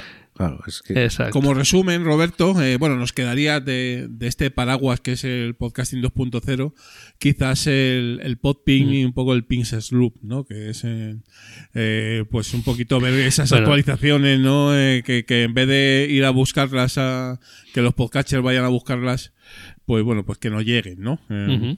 Sí, sí, sí, lo típico. Mm, No sé qué podcatcher utilizáis vosotros, pero yo, por ejemplo, con Podcast Addict, cuando lo abres, te tiras ahí un buen rato que está la rueda dando vueltas porque está recuperando los feeds de todos los podcasts que tienes. No, yo, yo uso Pocket Cast y no, no tengo problema. pero ¿sabes por qué? Porque Pocket. Porque está todo el rato en, en segundo plano. No, no, ¿No? porque Pocket Cast tiene un servidor intermedio. Por eso también Pocket Cast suelen tardar un tiempo más en aparecer los episodios. Sí, aparecen, aparecen Ah. un poco más tarde. Exacto. Digamos que Pocket Cast hace esto del postping a su manera, ¿vale? Ajá. En el sentido de ellos tienen un ellos tienen un servidor que está constantemente consultando los feeds de todo el mundo que se ha dado de alta, Ya. ¿vale? Y a ti cuando te conectas ya saben qué podcast han actualizado y qué podcast no y el- tu cliente habla con su servidor y ya le dice exactamente lo que se ha actualizado. Eso es una forma, pero es una forma que es específica de Pocket Cast. De Pocket. Entonces, para intentar generalizar y que eso lo puede hacer cualquier cliente, sale esto del postping. ¿Qué es el postping? El postping es yo publico un episodio disperso y le digo a un servidor, el, eh, un servidor que también se basa en el tema de, de cripto, bueno, de cripto no, de blockchain, ¿vale? De blockchain, sí. Exacto, básicamente eh, hay un punto ahí en donde se le hace un ping, como quien dice, y se dice, aquí he publicado un nuevo episodio. Entonces, los clientes consultan esa, esa cadena y dicen, vale, aquí tienes un nuevo episodio. Ya no, ya no van a descargarse todos. Sí, han, han actualizado la cadena y al actualizar la cadena han encontrado el, el nuevo episodio ahí. Exacto, ya no van a descargarse todos los feeds, sino directamente son los podcasters, los podcasters, los que le están diciendo, he publicado uno y solo te va a descargar lo nuevo. Pero bueno, para eso tienes que, la gente, los que publican podcast también tienen que, que adaptar sus sistemas para esto. Claro, hay, hay tu trabajo ahí detrás. Ahí es que gente como Anchor, como yo que sé, pues el- los plugins de WordPress que sirven para publicar podcasts, etcétera, se enganchen con eso y cada vez que publicas un podcast hagan un ping ahí donde estoy diciendo. Sí, en, la web de Podcast Index también te dicen, aparte de los podcatcher que, que están Ujú. llevando el 2.0, te dicen los, los servicios de alojamiento de podcast que trabajan con ese feed 2.0. Correcto, exacto. Sí, Castopod, por ejemplo, es uno de las mm, programas do it yourself, ¿no? De estos que te puedes instalar en tu propio servidor más eh, que más cosas tienen del 2.0, pero no es trivial instalarlo. No, no, hay que... Yo ya le eché un ojo para ponerlo en un NAS y dije, uff, Hombre, los, comi- los comienzos siempre son duros, ¿eh? Em, Sí, sí. eh, los early adopters eh, sufren, ¿verdad? Sufrimos. pero ahí está, ¿no? Yo creo que esto está arrancando, pero yo creo que hay futuro por delante para el podcasting independiente, ¿eh? Em, alejado un poquito del mainstream, de las plataformas, de pasa por el aro. Vamos a hacer nuestras cosas a nuestra manera y esto es un futuro y es apasionante. ¿no? Y incluso para la gente famosa, vamos a decir, que no quiera, porque yo qué sé, eh, eres fulanito de tal y te ofrecen en, en la red X formar parte de ellos y te dan tantos euros al mes. Pero tú te estás dando cuenta que lo has reventado con tu podcast y lo que te estás llevando al final son las migajas. Tú lo sacas, lo descentralizas de esa, de esa red y es que vas a tener más oyentes a la fuerza. En cuantos más sitios estás y te pueden, si te pueden pagar de una manera cómoda, sencilla, yo creo que si llega a la población civil, todas estas morirán. no sé, pero... Pero tiene que llegar a la población civil. Es que nosotros siempre tenemos el ojo, la población civil es más complicado. Yo, de mi, mi opinión, es que eh, algunos de estos tags serán más adoptados de forma popular, o sea, por los grandes clientes.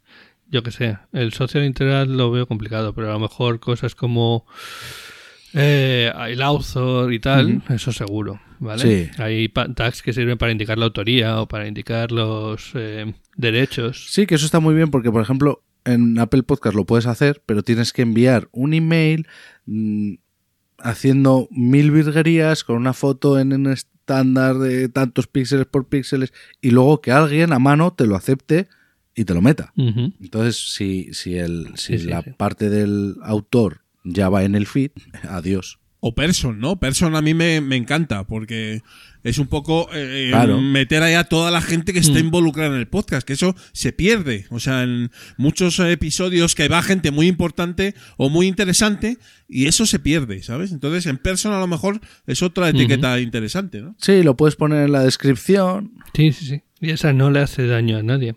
De hecho, eh, todos queremos tener cuanta más información haya en el feed a ese respecto, más eh, se puede explotar y más luego puedes hacer grafos de, de relación, etcétera. Claro. Hay webs que se dedican a esto. Y claro, y un buscador lo, lo- un, un buscador lo maximizas el potencial que tiene un buscador de podcast porque pones el nombre de una persona que a ti te interesa y te va a aparecer todos los episodios en los que esa persona ha estado, aunque no tenga un podcast. Claro, y luego te, creo que hay otros eh, tags que veo más complicado que, que se adopten.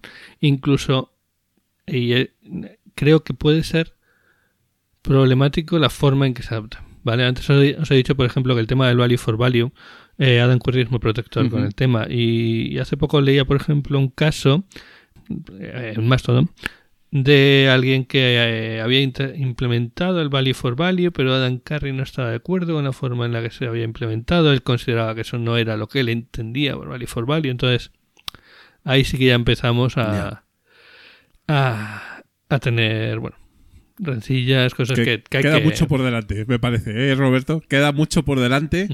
Pero, pero ahí está, ahí está. Esto ya es, eh, digamos, Un camino. Pues un poco donde la gente que creemos en el podcasting libre independiente, tenemos ahí el feed. Y yo creo que el feed no está muerto. en- eh, por mucho que digan mm, algunos interesados por ahí que sí. Pero yo creo que el, po- el feed tiene futuro, eh, Roberto. Sí, sí, yo estoy totalmente de acuerdo contigo. Si no, no, no publicaría como publico.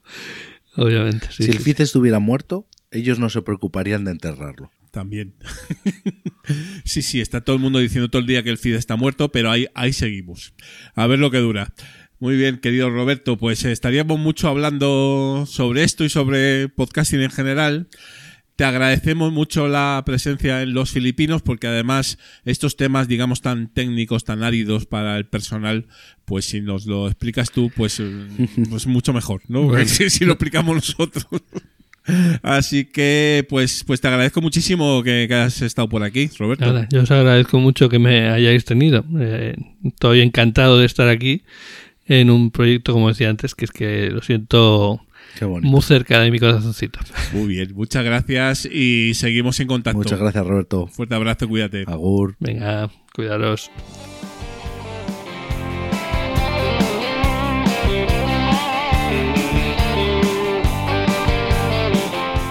Aló Podcaster, consultorio podcastero.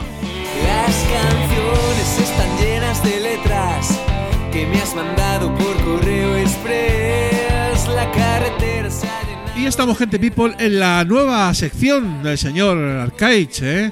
Aló Podcaster, ¿eh? ese consultorio tan especial que vamos a arrancar en este esta segunda temporada con, con fuerza, ¿verdad, Arcaich? Eh, te vas a poner eh, un poquito el, el, el gorrito, este, el, el- el gorrito de doctor, ¿eh? Y, te- y vas a empezar un poco sí. a, a- a abrir el consultorio, ¿no?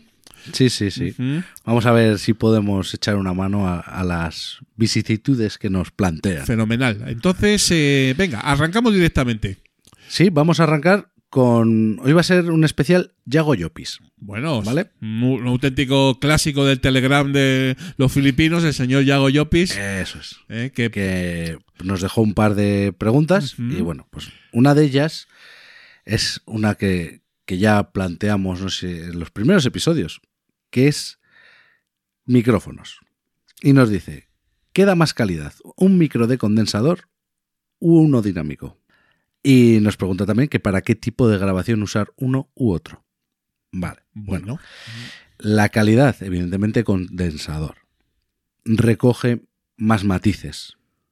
Problema, que para que esos matices salgan a flote y no te los coman ruidos como coches, patitas de perro, el vecino tirando de la cadena o la suegra que está roncando en el sofá, pues un micrófono de condensador no vas a tener en tu casa, porque tienes que poner un, bueno, no vas a tener, pues puedes tenerlo, pero luego te tienes que pelear con todo lo que recoge, porque al final recoge muchísimos matices y muchísimos ruidos. si no habéis tenido nunca un micrófono de condensador, lo que dice Arcaich es totalmente cierto. es una O locura. sea, es que lo recoge todo. O sea, cosas, cosas que tú dices, pues yo no he oído eso mientras estaba grabando.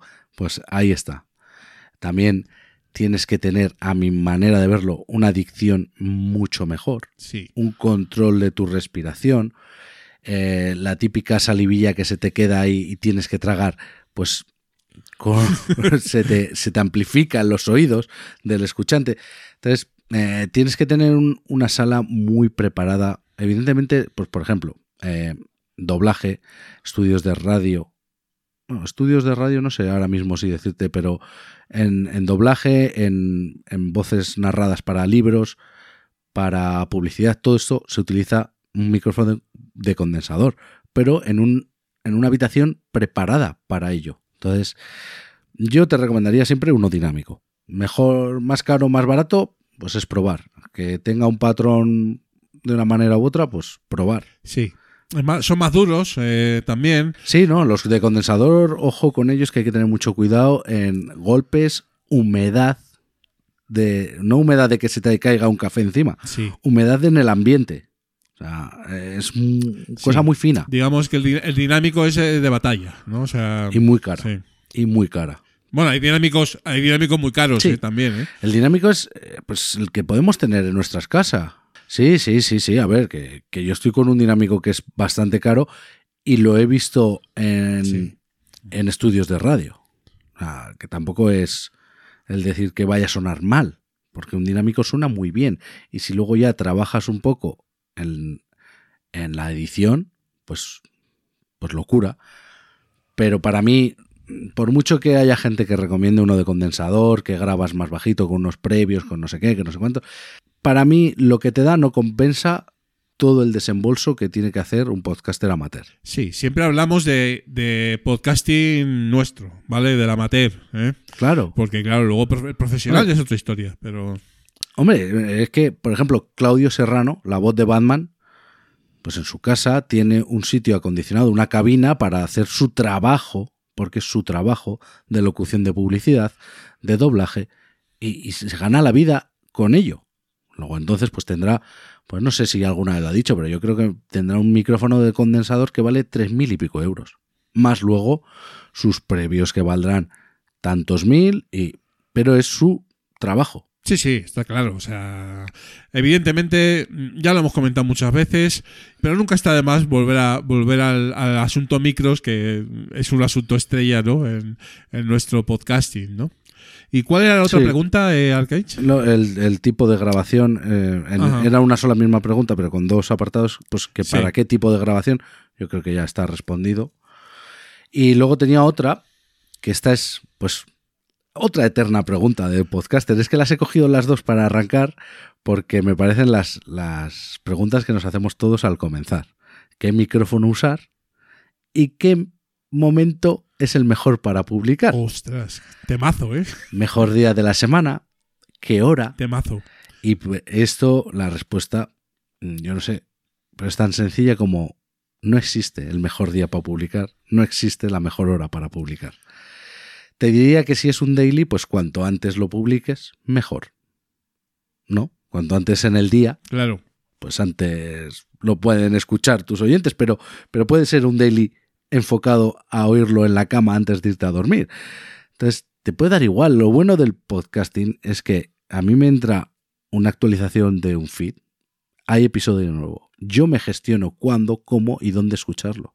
Igual estoy en el trabajo, si puedo escuchar en el trabajo, pero como no puedo estar tan atento al podcast, pues igual ese podcast que me interesa mucho, pero tengo que prestar atención, no lo voy a escuchar según salga, porque estoy ahí. Voy a esperar a irme a mi casa, a sentarme en mi sofá y poder escucharlo tranquilamente. O sacando al perro o X. Entonces, no existe un mejor día o una mejor hora. Y a los hechos me remito, el, ya he nombrado este podcast, La Ruina, lo publican los miércoles a eso de las 6 de la tarde. Yo no había visto un podcast que se publicara Ya. a a la tarde. Siempre es la actualización de los podcasts te suele llegar a la mañana. Entonces, y es uno de los podcasts de más éxito. No hay normas fijas, eso está claro. Entonces, no sé, es que no, no existe el mejor día y la mejor hora. Pero sí que es, sí que es cierto que mm, hay estudios, ¿no? Hay estudios. mm, mm, Sí, sí, pero los estudios se equivocan. Es que es lo que te digo, la ruina un miércoles a las 6 de la tarde ningún estudio te va a decir que es el mejor momento para publicarlo.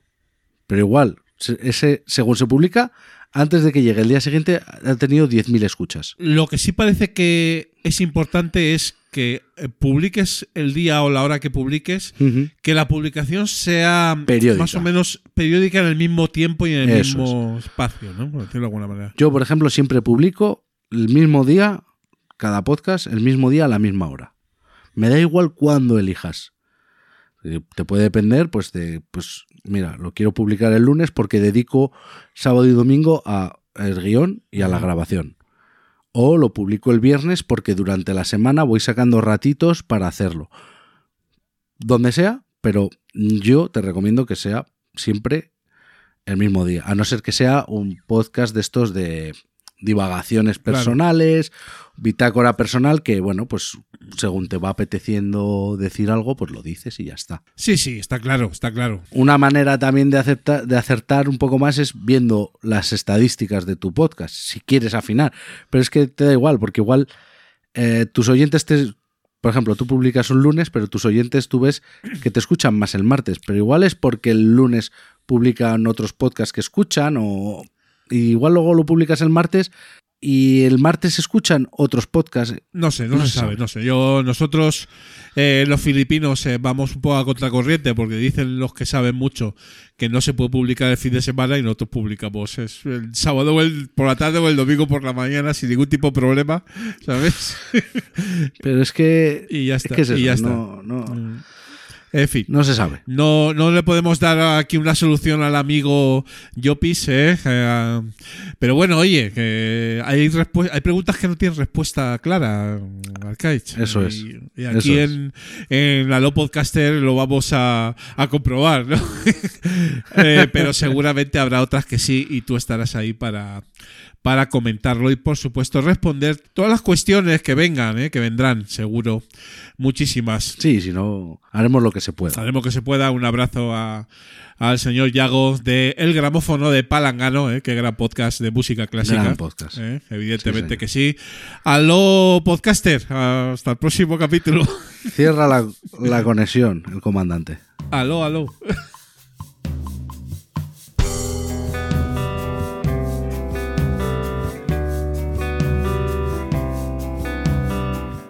Somos Old School.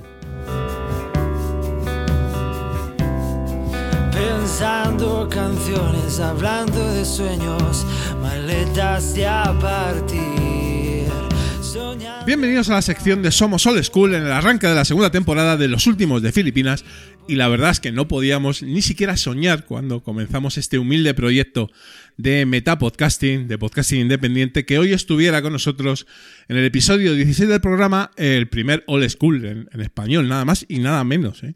Eh, antes solo había desierto y oscuridad, ¿verdad, Arcaich? Pero en 2004 eh, empezó todo y además eh, lo empezó él, ¿no? El alfa y el omega, ¿no? Que se dice. Eh, como diría un emérito, eh, nos llena de orgullo y satisfacción presentaros al Podfather Patrio. eh, y para rematar las referencias de cultura pop, como diría nuestra querida Lina Morgan, agradecidos y emocionados solamente podemos decir gracias, señor José Antonio Gelado, por venir. ¿Cómo estás?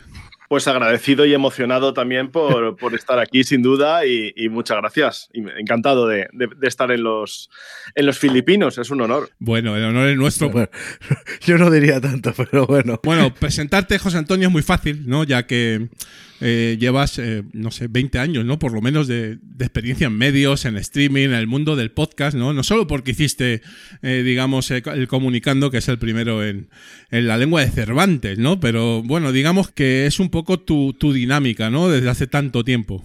Pues sí, es, pues desde, no sé, que tendría 12 años, 13 años, 14 años por ahí que iba de, chaval a, colarme en las emisoras, una radio libre que había en Salamanca, una radio pirata, a ver qué hacían por allí y a ver si me dejaban hacer algo. A luego, bueno, pues montar emisoras online, eh, participar en, en radios y luego ya trabajar en, en, pues en Cadena Ser, en COPE y demás. Puse en marcha también en el noventa y tantos una radio, una radio online eh, bueno, pues con Windows Media Audio y, y Real, ¿cómo se llamaba? Real, eh, Real Audio, RA, si no me equivoco, se llamaba la, la extensión. Y, luego, posteriormente, bueno, pues gracias a todo, yo creo que toda esa experiencia pues, fue lo que hizo que estuviera investigando también cómo hacer eh, programas de radio, por así llamarlo, en Internet. Y fue como descubrí pues, que había unos locos por ahí que estaban inventando esto que luego se llamaría podcast. ¿Y, y estás cansado ya de que te digan el primer podcast en español, el Podfather, o, o, te, o todavía te salta ahí un poquito el orgullo?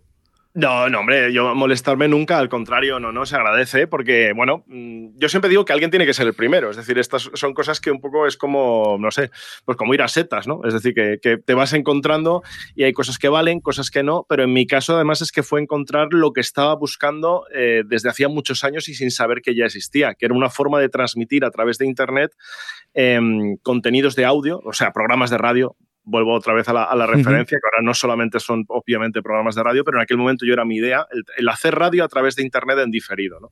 No solamente en, en, directo, no solamente en streaming, ¿no? Y por lo tanto, pues es, no sé, yo al contrario, orgulloso de, de haber colaborado a difundir algo que, que, no sé, que desde, desde que lo conocí me pareció que era pues lo, lo más importante que había descubierto en, en, en mucho tiempo, ¿no? Bueno, tiene que ser una sensación guay encontrar eh, tu sueño hecho realidad así. Oiga, si existe. Pues sí. No soy yo un loco. Exactamente, pero luego también os digo una cosa, que luego lo gracioso no es cuando lo descubrí, pues eso, en, el verano del 2004, que estaban ahí las listas de correo, había algunas pruebas, Dave Winner, el del, el del RSS, el padre del RSS y de los blogs y demás, había hecho algunas pruebas con, con Adam Carey y demás, pero luego una vez que lo, lo vi, vi que era tan interesante dije, bueno, vamos a ver podcast en español, vamos a ver cosas en español. Y no había nada y lo comentaba, lo, lo, lo hablaba y, y, nadie, no, no parecía nadie decir no, no.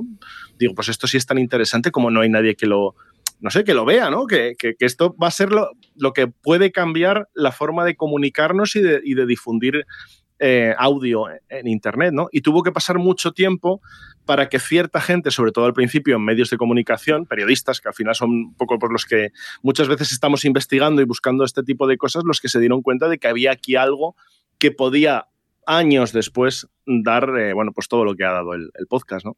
Eh, esta charla, eh, José Antonio, es posible por otra que tuvimos en las últimas JPO, no sé si te acuerdas, con nuestro amigo común, el bueno de Agus Palmeiro, Agustín. Claro, claro. ¿eh?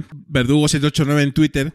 Y allí nos emplazamos a, a hablar de, de, podcasting. Es verdad que Agus te entrevistó hace no demasiado en el No Soy un Troll, ¿no? Excelente charleta. Sí, sí, sí, excelente charleta donde, por supuesto, siempre aprendemos algo de, de ti, de él. Eh, pero bueno, también te queríamos traer, eh, José Antonio, al programa Quizás un poquito para recordar eh, ese pasado remoto eh, que es propio de la sección de Old School, pero también el presente que es un poco un poquito convulso, que está ahora en, en plena actividad y también sobre el, el, futuro, ¿no? Un poquito sobre ese podcasting 2.0 que es el monográfico del, del programa, ¿no? Pero claro, un poco de nostalgia es inevitable. ¿eh? ¿Cómo nos gusta? Ya nos has adelantado eh, esos comienzos, ¿no? Ese, ese, ese pionero del, del, comunicando, ¿no? ¿Cómo has ido viendo la evolución de, del podcasting hasta hoy en día, desde esos comienzos tan remotos? Pues me alegro, me alegro también de hablar de estos temas porque está bien mirar atrás, está bien un poco pues acordarse y demás, pero lo interesante y yo diría que lo, lo apasionante es todo lo que viene por delante. Uh -huh. y, y, cómo ha ido evolucionando, pues, pues un poco desde, desde el principio del, no sé, de la sorpresa de ver si esto puede funcionar o no, si esto puede ser interesante, si hay audiencia al otro lado ir viendo cómo se iban uniendo cada vez más gente que tenía ganas de comunicar, que tenía ganas de hacer cosas que no eran en primer momento eh, periodistas, ni locutores de radio, ni emisoras de radio, ni gente interesada en, en estos temas que, que, deberían ser los primeros que, pues no. Fueron más gente que estaba más relacionada con los blogs, con, bueno, pues con la cultura de Internet, de los foros, de, de otros sí. ámbitos y posteriormente luego ya sí, luego ya fueron interesándose pues más gente que, bueno, pues de, de todo tipo de, de, ámbitos, no solamente de, de, comunicación, sino gente que tenía algo que contar, que yo creo que eso es la, la, parte que sigue siendo la esencia del podcasting, gente que tiene cosas que contar y las cuenta sin más y que se reúnen como por ejemplo pues un sábado, un domingo por la mañana, ¿verdad? Para, pues para grabar sus cosas y para grabar sus, sus podcasts quitándole tiempo pues a la familia, a los amigos, al trabajo, a lo que sea, ¿no? Eso es para mí lo, más interesante del podcast. Y por supuesto luego todo lo que tenía que venir, porque si no viene esa parte de industria, de, empresas y de producción profesional, pues hay una parte de ese movimiento pues, que surge y se, y se, se acaba, se, se cae porque no hay, digamos, quien siga adelante con todo ello. Por eso yo creo que es muy interesante cómo se ha ido especializando, cómo he ido vi- viendo luego ya profesionales que han ido haciendo del podcast su, su día a día, su, su profesión, que tienen podcast diarios, eh, pues Alex Barredo, Emilcar, siempre son un poco los nombres que nos, nos vienen a la, a la mente porque están ahí al pie del cañón día a día emitiendo y, publicando sus, podcasts y sobre todo animando y enseñando a otros a, hacerlo, ¿no? que yo creo que eso es también lo, más interesante y a mí personalmente también os digo que es lo que más me, es lo que más me gusta. Mm, Has metido a, la- las empresas, profesionales.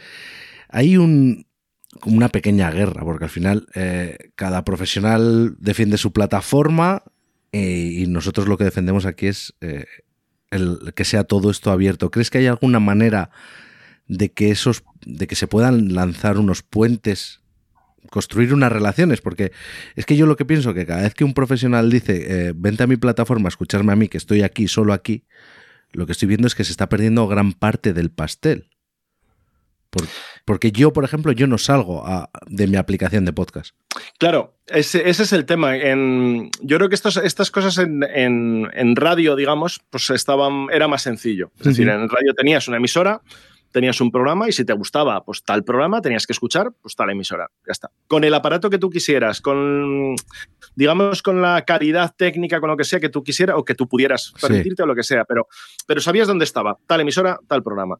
Con el podcast en un primer momento, eh, claro, pues precisamente esa, esa es la gracia, la sindicación, la posibilidad de tener una aplicación o un, o un navegador o simplemente una página web, un sitio donde le das al play, lo escuchas y ya está. Pero claro, mm, alguien tiene que pagar las fiestas, es decir, Claro. mm, las plataformas lo que hacen básicamente es lo mismo que en audiovisual y además se- se ha tomado el- un modelo muy parecido que es invertir en una producción, en unos contenidos que sean lo suficientemente atractivos para que haya gente dispuesta a pagar por ellos y a escucharlos. O bien eh, escuchar una publicidad, escuchar un patrocinio, escuchar a alguien que es el que paga, o bien eh, pagar una cota, una suscripción para, para acceder a ese, a ese contenido. ¿no? Mm, Creo que es compatible, es decir, creo que es compatible perfectamente el que tengamos eh, pues nuestros podcasts en nuestras aplicaciones de favoritas eh, donde los escuchamos, pero que también haya ciertos contenidos al igual. Por ejemplo, si tú eres fan de Juego de Tronos, pues ya sabes que Juego de Tronos es en HBO y no te queda más remedio que si quieres suscribirte a HBO, Si es que el caso es que yo me lo, lo pienso y digo, joder, ¿por qué con el podcast mm, soy tan, tan estricto? Y luego tengo 17 plataformas de streaming y digo, bueno, pues hoy me toca ver Netflix porque ponen aquí no lo que me interesa, eh, luego Disney, luego HBO, lo que dices, ¿no? Sé que esta serie le echan aquí, me voy aquí. Pero es que, hablando en plata, me jode tener que salirme de mi aplicación de podcasting. No sé si estarás de acuerdo, José Antonio, lo que dice Alcaich. eh, también un poco las barreras de entrada del podcasting son mucho más bajas que de unas de las series, películas, etcétera. O sea, no todo el mundo, eh, digamos, amateur de las series. O sea, alguien puede hacer una serie amateur y hay algunas que han tenido éxito en YouTube. Pero normalmente el hecho de que con pocos recursos eh, y de una manera más o menos sencilla se pueda sacar adelante un podcast de talento, eso es ese punto que tiene el podcasting que quizás no tienen los otros los otros medios, ¿no? Eh, un poco ambas cosas, totalmente de acuerdo, porque no hay tanto contenido fuera de las plataformas audiovisuales como, como bien decís, y hay, hay muchos ejemplos, ¿eh? y hay plataformas que se han especializado en ofrecer contenidos gratuitos o contenidos bajo demanda con, con publicidad, Claro. pero no tienes tantas opciones, por ejemplo, para, para ver series eh, fuera de plataformas, sabes de que si quieres ver una serie o una película, más o menos que ir, tienes sí. que ir a alguna, a algún sitio donde, donde tienes que tener una suscripción. En el podcast tienes literalmente millones de, de podcasts disponibles, abiertos, gratuitos en, en- en- en tu agregador favorito y tienes algunos que son mm, bajo, bajo un muro de pago, digamos. ¿no? Al final yo creo que es una cuestión de, de- de madurar las audiencias. Es decir, si hay ciertos contenidos que tú crees que merece la pena y además hay un componente también muy importante que es que tú quieres colaborar, que quieres ayudar a que ese podcast siga porque te gusta, porque te divierte, porque hace una labor que te parece interesante o simplemente porque te echas unas risas con el, con el contenido. Pues ahí es donde te lo planteas. Si no has llegado a ese punto, si no Sí. hay algo que te convence, pues es normal que no, que no salgas de la aplicación. Pero también te digo una cosa, yo creo que nos perdemos contenidos si no salimos fuera a escuchar otras, otras cosas, ¿no? Y, y soy consciente de ello, pero si yo no tengo problema por pagar, de hecho pago actualmente por dos podcasts. Mm, Pero yo quiero, estoy muy cómodo en mi aplicación porque tengo mis ajustes, mm, sé cómo funciona perfectamente, ¿no? El, eh, pues que me den la opción de tener un feed eh, por el que si ese programa está, vamos a poner en Spotify, en Podimo, en cualquier plataforma, gratuito, porque hay algunos gratis y hay otros de pago. Yo entiendo que los gratuitos son para atraer a gente y, y que vea el catálogo y que luego pasen por caja.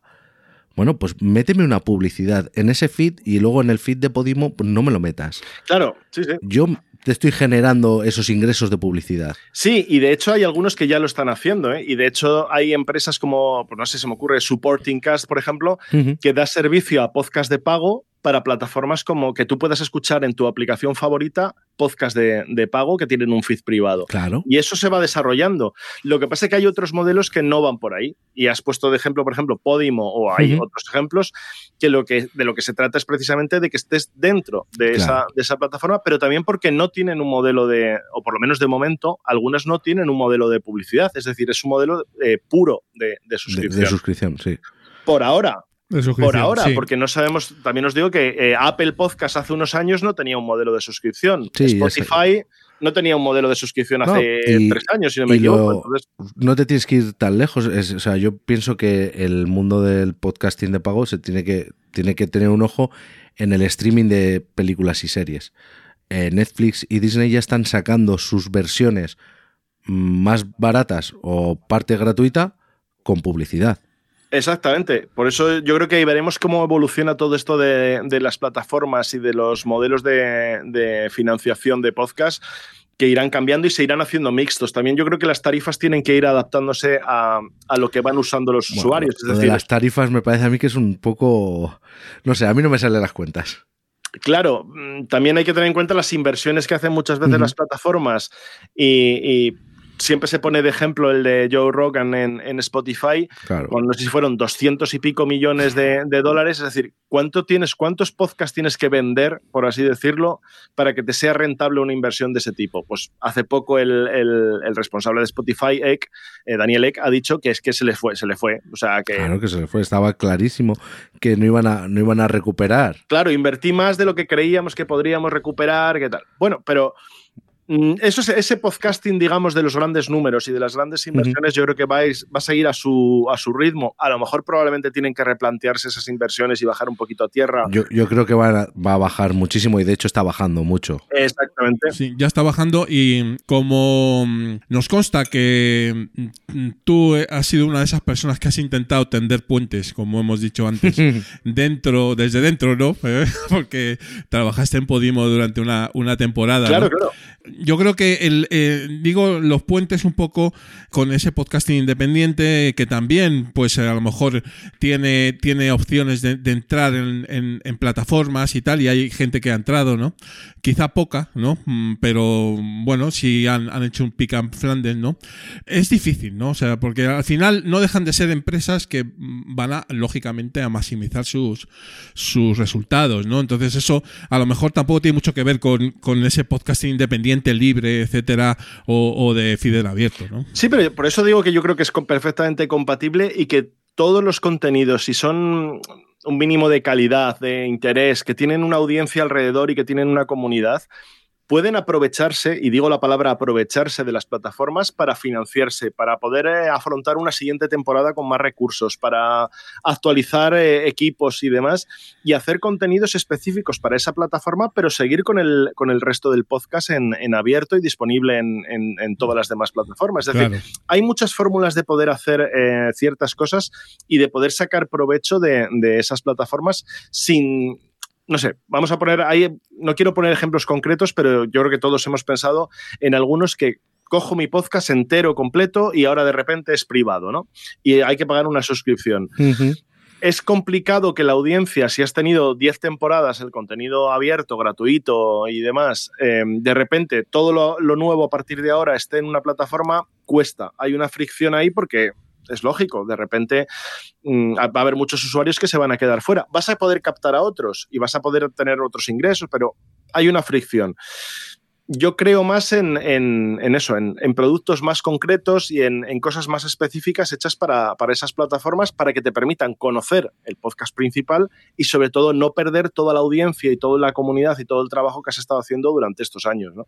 Por eso digo que creo que hay, hay muchas posibilidades de, de trabajar y de colaborar. Pero por supuesto, no es obligatorio ni es imprescindible las plataformas, ni lo han sido ni lo serán, para que el podcast siga adelante y el podcasting siga siendo independiente y siga teniendo su comunidad, su audiencia y sus posibilidades de financiación al margen de las plataformas.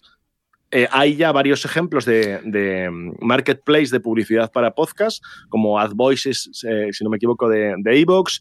Hay otros, eh, Corero, otro, otro servicio también muy similar. Y por supuesto, en inglés hay un montón de ellos donde puedes tú dar de alta tu podcast, donde uh -huh. puedes tener anunciantes, patrocinadores, donde hay plataformas como Mumbler, donde puedes gestionar tus suscripciones y hacer tu podcast de pago sin depender de ninguna plataforma.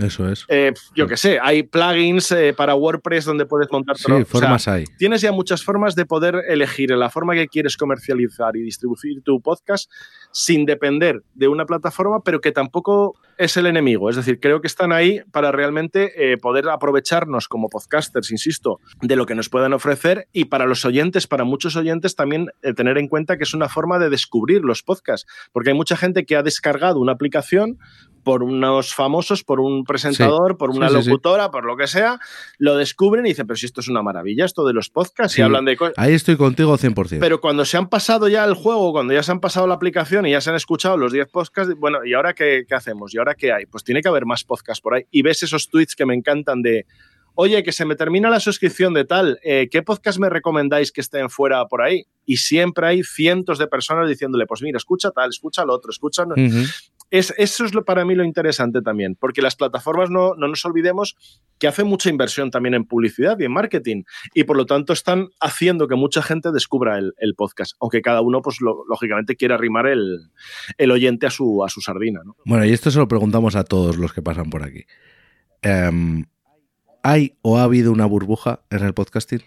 ¿Cómo, cómo crees que, que está el, el, sector? ¿Se está deshinchando? ¿Sigue inflándose al ritmo de antes?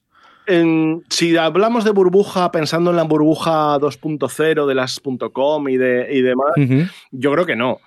Si hablamos un poco de burbuja en cuanto a expectativas, eh, grandes expectativas, grandes inversiones, más grandes todavía expectativas, más inversión, pues un poco de ajuste hay, obviamente, porque lo poníamos el ejemplo de, de Joe Rogan con Spotify y no quiero esto vincularlo tampoco a, la, las oleadas que hay ahora de despidos en, grandes empresas y demás, porque yo creo que los tiros van por otro lado y ahí hay otros temas empresariales, beneficios y demás, que eso yo creo que va por otro, por otro sitio.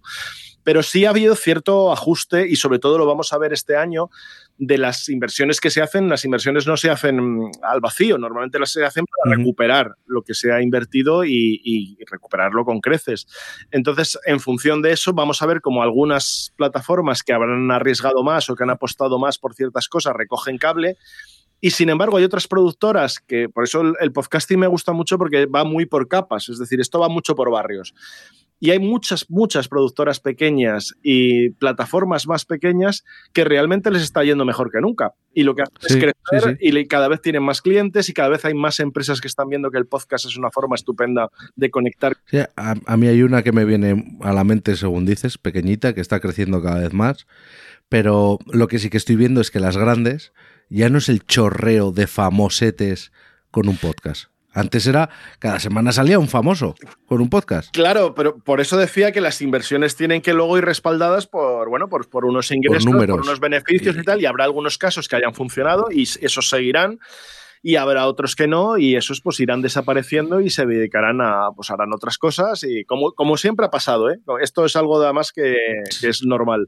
En todos los lados. Totalmente. Donde hay dinero es lo que pasa. Eso está eso está claro. Bueno por ir cerrando esta primera parte eh, José Antonio pues muy de acuerdo con, con lo, con lo que dices.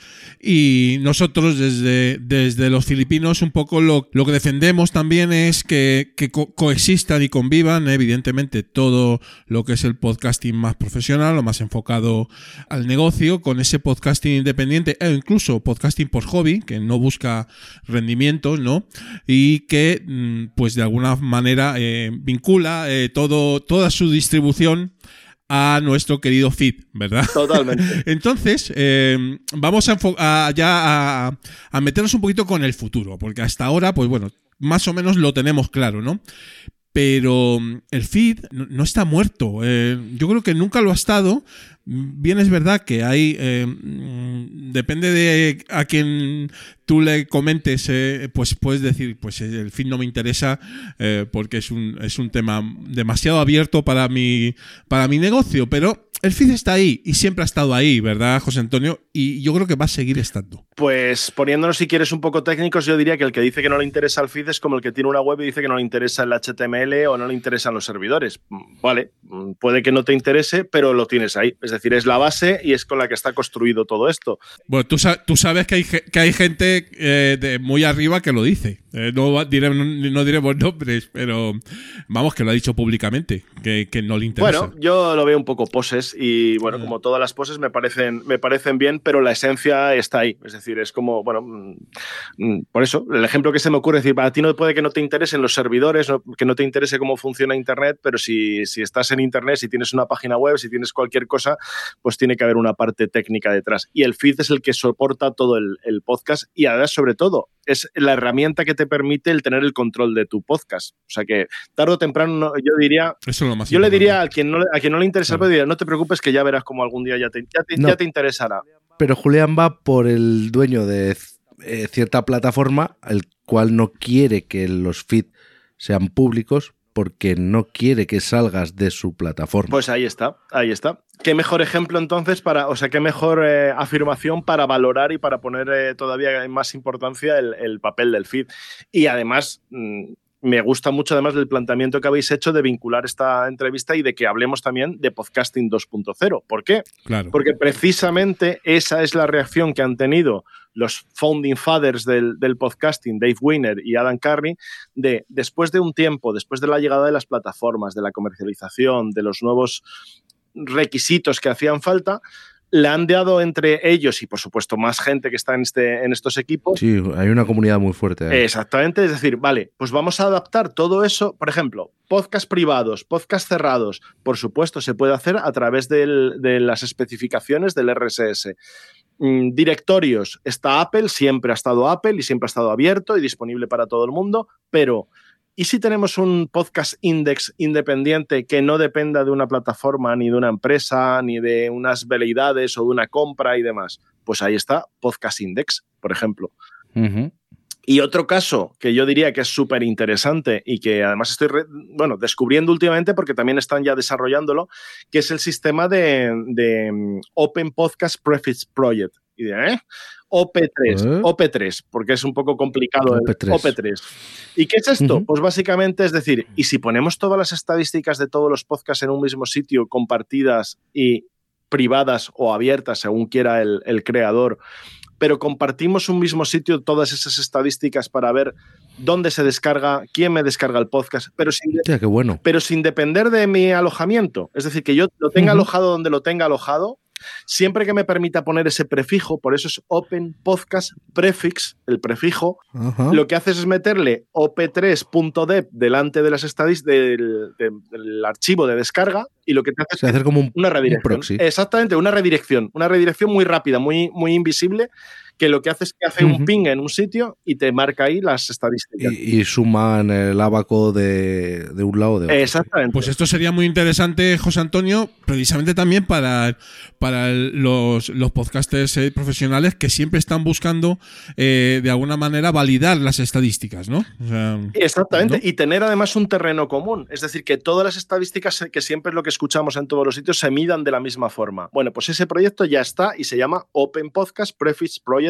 o OP3. Si buscáis OP3 para los amigos, Pues más sencillo. fíjate que yo creo que ese, si eso se implanta a nivel global, puede ser el mayor cambio en los podcasts, porque por lo que decía Julián, yo no me fío de las estadísticas que te dan de un lado, de otro, y hay un episodio en el que hablo de, de las estadísticas.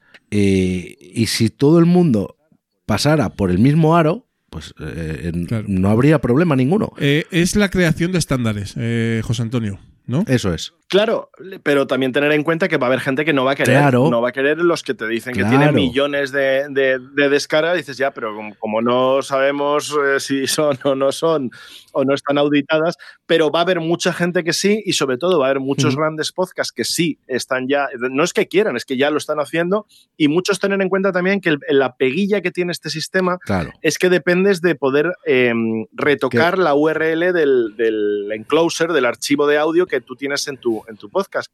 Y hay servicios, por ejemplo, Evox, que yo sepa, no lo, no lo, no lo permite. permite de no momento. lo permite, ya te lo digo yo. Claro, porque lo, Ni lo lo permite ni lo va a permitir. y yo he estado intentándolo porque, claro, tengo algunos podcasts que estoy gestionando que, que me gustaría que lo tuvieran y no, no, he, podido, no he podido hacerlo. No, desde iVoox no te lo va a permitir porque sus estadísticas son sus estadísticas. Claro, pero, pero que al final tener en cuenta que las estadísticas tienen que ser del podcaster, tienen que ser del creador. Ya. Es decir, no, Ya, pero si el podcaster pone esa etiqueta delante de su podcast que está alojado en iVoox y en iVoox está recibiendo un número X de visitas y en, en, la, en el estándar está recibiendo un X dividido entre 3, pues va a decir, ¿qué está pasando aquí? ¿Por qué estoy pagando yo un dinero a este servicio si me está mintiendo?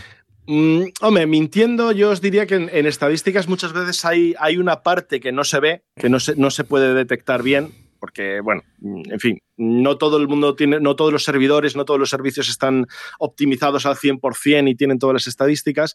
Y hay otra parte que, bueno, pues se oculta a lo mejor intencionadamente, pues puede ser también.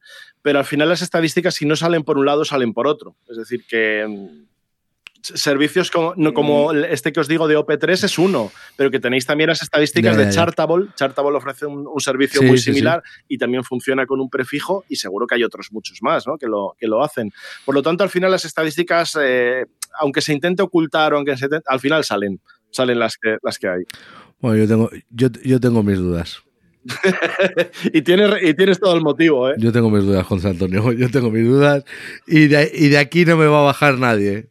Y tengo mis motivos. Muy crítico con, con el tema estadístico, eso, es- eso está claro, ¿no? Y bueno, ya lo hemos comentado en algún, en algún otro episodio, ¿no? Pero bueno, por, por ir un poco ya centrando y finalizando, ¿no? Eh, hay futuro, eh, José Antonio, hay futuro en el, en el podcasting 2.0, en el, en el enfoque al feed, eh, en un poco añadir esas, eh, ese namespace, esas etiquetas nuevas, ¿no? Eh, ese value for value, ¿no? Eh, ese futuro con blockchain. Bueno, eh, tenemos un montón de retos, ¿no? Yo creo que sí, y además yo creo que, cada vez se están consolidando más y, recuerdo, pues no sé, hace un año y medio, dos años, no sé cuándo fue la primera vez que comenté el tema de podcasting 2.0, vi que no había tenido a lo mejor mucha repercusión o que no se hablaba mucho del tema y basta con buscar ahora y veo que es un, es un tema que, que cada vez se está hablando más. ¿Por qué? Porque nos interesa y porque es una, es una nueva vía de, de crecimiento y sobre todo de, de fortalecer esa independencia frente a otros intereses que hay en el, en el podcast y de al final lo que creo que siempre, bueno, he defendido y creo que es lo que hay que defender, que el, el control y el contenido lo tiene que tener el creador, que es suyo, es su contenido y es quien tiene que decidir qué hace con su contenido. Y para eso, esa arma, esa herramienta es el feed, aunque a algunos, pues lógicamente no, no les guste, claro. Está, está clarísimo. Y hay, sí que es cierto que hay pequeños pasos ya, o, por ejemplo, yo que soy usuario de Podcast Addict hace muy poco han, han puesto ya la, la etiqueta de, de live, Sí. eh, me parece. En Spot, en Spreaker creo que han puesto la etiqueta de transcripción. O sea, Ajá. hay, Sí, hay pasos, hay pasos. Van, van, van adoptando pasos. Sí, sí. Sí, sí, sí. eh, eh, poco a poco, ¿no? Poco a poco. Pero bueno, el, el caso es que tenemos ahí, tenemos ahí futuro y como bien dices, pues eh, lo mejor, y lo hemos comentado varias veces, lo- qué suerte hemos tenido, José Antonio, de vivir toda esta evolución del podcasting, ¿no? Sin a lo mejor los podcasters nuevos ahora, eh, pues, pues sí, están, hay mucha oferta, hay mucho tal, pero nosotros que hemos vivido desde atrás, ¿no? Eh, y hemos visto la evolución y digo, joder, macho, esto es la leche. Yo diría que hemos visto, hemos vivido, yo por lo menos tengo la sensación de haber vivido por lo menos dos revoluciones. La primera fue obviamente Internet, o sea, fue la primera. No entro ya en informática, en, en lo que sería esa parte, pero Internet para mí fue lo que me cambió realmente la, la vida. O sea, Ya te digo que sí. y la segunda es que, mm, en mi caso por lo menos, me gustaba la radio, la comunicación, el audio y luego Internet y apareció eso, el podcast, que lo que hizo fue unir las dos cosas, unir la parte tecnológica con la parte de contenidos o la parte creativa. ¿no? Por lo tanto, yo me siento muy afortunado de, de haberlo podido eso, vivir, el, el cómo apareció y cómo ha ido surgiendo y lo único que siempre le he pedido al podcast es que hubiera sido un poco más rápido. Es decir, que en vez de tardar 20 años en popularizarse, hubiera sido menos. Pero bueno, al final las cosas son, son como son, no como quien uno quiere que sean, ¿no? Es decir, al final así. van evolucionando así. ritmo que evolucionan y hemos llegado a, a- Por eso me hace mucha gracia cuando la gente me dice, ya, pero ¿tú crees que esto es una burbuja y que mañana va a desaparecer y qué tal? Digo, hombre, No. yo digo, hombre, si lleva 20 años, si lleva cociéndose así a fuego lento 20 años, mm, muy raro, malo será que de repente de la noche a la mañana la gente deje de escuchar podcast, todo el mundo deje de, hacer podcast. Lo que puede pasar es lo que decíamos antes, que haya reajustes, que haya empresas muy grandes que ahora parece que se lo van a comer todo y que luego, bueno, pues ya tal, y otras más pequeñas que vayan creciendo y que vayan asentándose, pero lo que es indudable es que hay una comunidad de oyentes que quieren contenido y de creadores cada vez más, aunque a lo mejor no tanto como en el 2021, esos que tuvimos ahí en la, en la pandemia. Sí, la pospandemia, el pospandemia de- trajo mucho. Que es lógico también, porque es que tampoco Hombre, teníamos, o sea, claro. ¿qué podías hacer? No tenías Pasteles otra cosa que hacer, investigas, Claro, hacer y pan. pasteles, pan. y podcast, pues ya está, ¿no? Las tres P, pan, pasteles y podcast. Claro. Entonces, pues eh, ahora ya la cosa se ha sentado, ya tenemos otra vez trabajos, ya hay que salir, hay que ir a las oficinas, en fin, estas cosas. Pero la gente está ahí, la audiencia está ahí. José Antonio, que el vídeo no matará el audio, ¿eh? Ojito. Bueno, pero lo irá complementando. Siempre ha estado ahí. Yo siempre recuerdo que en el Sí. podcast, una de las especificaciones del podcast era incluir vídeo. Es decir, que estaba el Ah, videoblogging. bueno, sí, por supuesto, por supuesto. Y ahí está. Y ahora lo que se da más prioridad es en ciertas plataformas al vídeo. ¿Por qué? Pues porque el vídeo, lógicamente, pues tiene otro enganche, tiene otro feedback, tiene otro rollo y, y es normal y además se viraliza mucho mejor. Pero yo lo veo un complemento al podcast y que no basta simplemente, como dice TikTok o como hacen algunos, de, bueno, pues ahora le quitamos el, el vídeo al audio y ya está, ¿no? Y ya hacemos podcast. No, hay que, yo creo que hay que darle una vuelta porque no, no puedes hacer referencias, no puedes utilizar el vídeo como si fuera simplemente el, Claro. hay que hacer algo más, pero quien lo hace bien le funcionará. En este caso, el vídeo debería ser un, un, un esclavo del audio y no al revés. Porque yo no puedo estar en mi podcast de en 15 minutos haciendo referencia a, a fotos que la gente no va a ver. Bueno, y, y como pasa en algunos programas de radio, no sé si los habéis oído, que ya me parece ya el colmo, Sí, hay, hay algunos ya que se están pasando. que te sí. ponen vídeos, que te ponen en el programa Sí. de audio vídeos, jaja, qué risa, qué risa. Pero si no lo estamos, pero si no lo estamos viendo. Sí, y, y luego te lo, des- Claro, te, dices, te pero lo que- describen. pero que no lo estamos sí, que viendo. tú quieras, pero no. Estás perdiendo el enfoque principal, que esto es un medio de audio. Claro, es como cuando, cuando eras pequeño en el colegio y te contaba un amigo la película que había visto y pues, pues, hombre, pues está bien, pero prefiero verla, ¿sabes? Claro. Entonces en el vídeo totalmente de acuerdo. El vídeo no sé si esclavo, pero sí condicionado o complemento a... mm, Sí, un complemento, sí. Sí, sí, yo creo que sí. Y además también dará, dará lugar a productos propios de vídeo, por supuesto. Pero en el podcast, una aplicación de podcast, para mí, el vídeo tiene unos requerimientos y te complica mucho más las cosas. Y habrá aplicaciones, y yo estoy seguro de que la mayoría de las aplicaciones de podcast van a seguir centradas en audio, porque el audio sigue siendo audio y el vídeo, pues ya tenemos mil competidores y entre ellos está YouTube cada vez más fuerte y cada vez haciendo más cosas que para eso es, ¿no? Para, para vídeo. Por lo tanto, bueno, mm, el audio tiene mucho camino por delante y el vídeo irá apareciendo irá complementando, pero seguirá adelante, vamos. Muy bien, querido José Antonio. eh, qué bien lo pasamos escuchándote, eh, de verdad, que es un auténtico placer para nosotros. Y para acabar, para acabar, siempre preguntamos al invitado eh, que nos diga o recomiende un podcast o una iniciativa. En este caso, la verdad es que nos lo ha dejado a huevo porque hace poco recibimos info de una bonita iniciativa, ¿no? Que llegó por correo electrónico. Y quién mejor que tú para comentarla, ¿no? Quizás es lo que, si te apetece, ¿eh? Un poquito, ¿no? Estamos hablando de Mundo Babel. Ah, perfecto, pues encantado además. Y dentro de Mundo Babel también os hablo de Comunicando. Audio, que es la, la aventura en la que estoy metido y que agradezco además que me, que me pongáis aquí el pie para, para hablar de ello. Y básicamente lo que he hecho es pues un poco lo que he estado haciendo en los últimos años en, en- otras plataformas y en otros sitios, que es asesorar a los creadores pues cómo distribuir su podcast. Bueno, un poco lo que hemos estado hablando. Cómo eh, monetizar, cómo llegar a más audiencias, cómo acercarte a una plataforma para ofrecerle unos contenidos. En fin, todas estas cosas, pues ponerlas al, al- al alcance de cualquier creador que, que tenga un podcast y que lo quiera hacer. Que no tiene que ser una gran estrella, no tiene que ser un... No, sino simplemente un podcast, pues hombre, que tenga una audiencia que tenga ya una trayectoria, pero que, bueno, pues la idea es un poco democratizar las herramientas de profesionalización del podcast. Dicho así, suena un poco... Enfocar, enfocar un poquito, ¿no? Enfocar un poquito más. Claro, si cabe, ¿no? suena así un poco abstracto, pero básicamente es ayudar a los creadores a crecer. Y entre ellos está Mundo Babel, que es un veterano, un veterano, eh, bueno, locutor, artista, creador, músico, como es Juan Pablo Silvestre, que lleva, pues eso, 30 años en, en Radio Nacional de, de España, con todos los éxitos a sus espaldas, programa más escuchado y, líder de audiencia en, en radio según los EGMs de los últimos años, y que ahora en podcast en Mundo Babel pues ha, empezado su trayectoria en la independencia y que ya tiene, bueno, pues eh, cientos de miles ya de, seguidores y, y ahí sigue creciendo. Mundobabel.com para quien quiera para quien quiera escucharlo. Y otros podcasts, bueno, pues que también estoy intentando sacar adelante y que buscando por comunicando audio, ahí, ahí los podéis encontrar. Genial. Qué bueno, qué bueno. Una buena salida, la verdad, ¿eh? Cuando pues te cancelan un programa en la radio, pues el podcast siempre está ahí, ¿no? Para de alguna- y, y es un em, hemos tenido muchos ejemplos, ¿no? Y, y quizás algunos, eh, no sé, mm, se me ocurre el de Radio con Botas, por ejemplo, ¿no? Por ejemplo, que además también era Claro, fan, sí, sí. o, o el propio Julián, Julio Ruiz, ¿no? El de todos los discos son grandes. Todos los discos. Sí, sí, por muy buenos ejemplos. Y además los tres tienen ese. comparten esa, esa historia y esa filosofía de la, de la radio pública y de, de líderes cada uno en sus sectores, y que luego han encontrado en el podcast pues, su, su nuevo camino. ¿no? Y yo creo que eso también demuestra que hay muchas.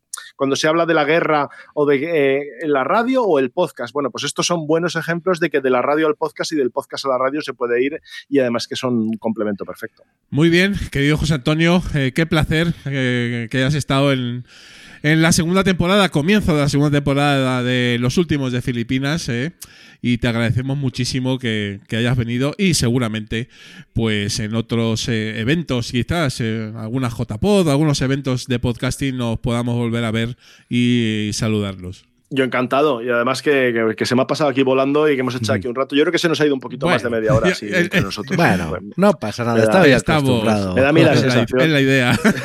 Eh, eh, y es, es la ventaja del, del podcasting nuestro, ¿no? Que no estamos tampoco atados a. a- aunque Arcaich a veces lo sufra, ¿no? Bueno, Eh, Eso es lo bonito. claro que claro sí. que sí. Eh, José Antonio Gelado, en los filipinos, un abrazo y hasta, hasta siempre. Un abrazo muy grande. Gracias por invitarme. cuídate. Los últimos de Filipinas, porque otro podcasting es posible.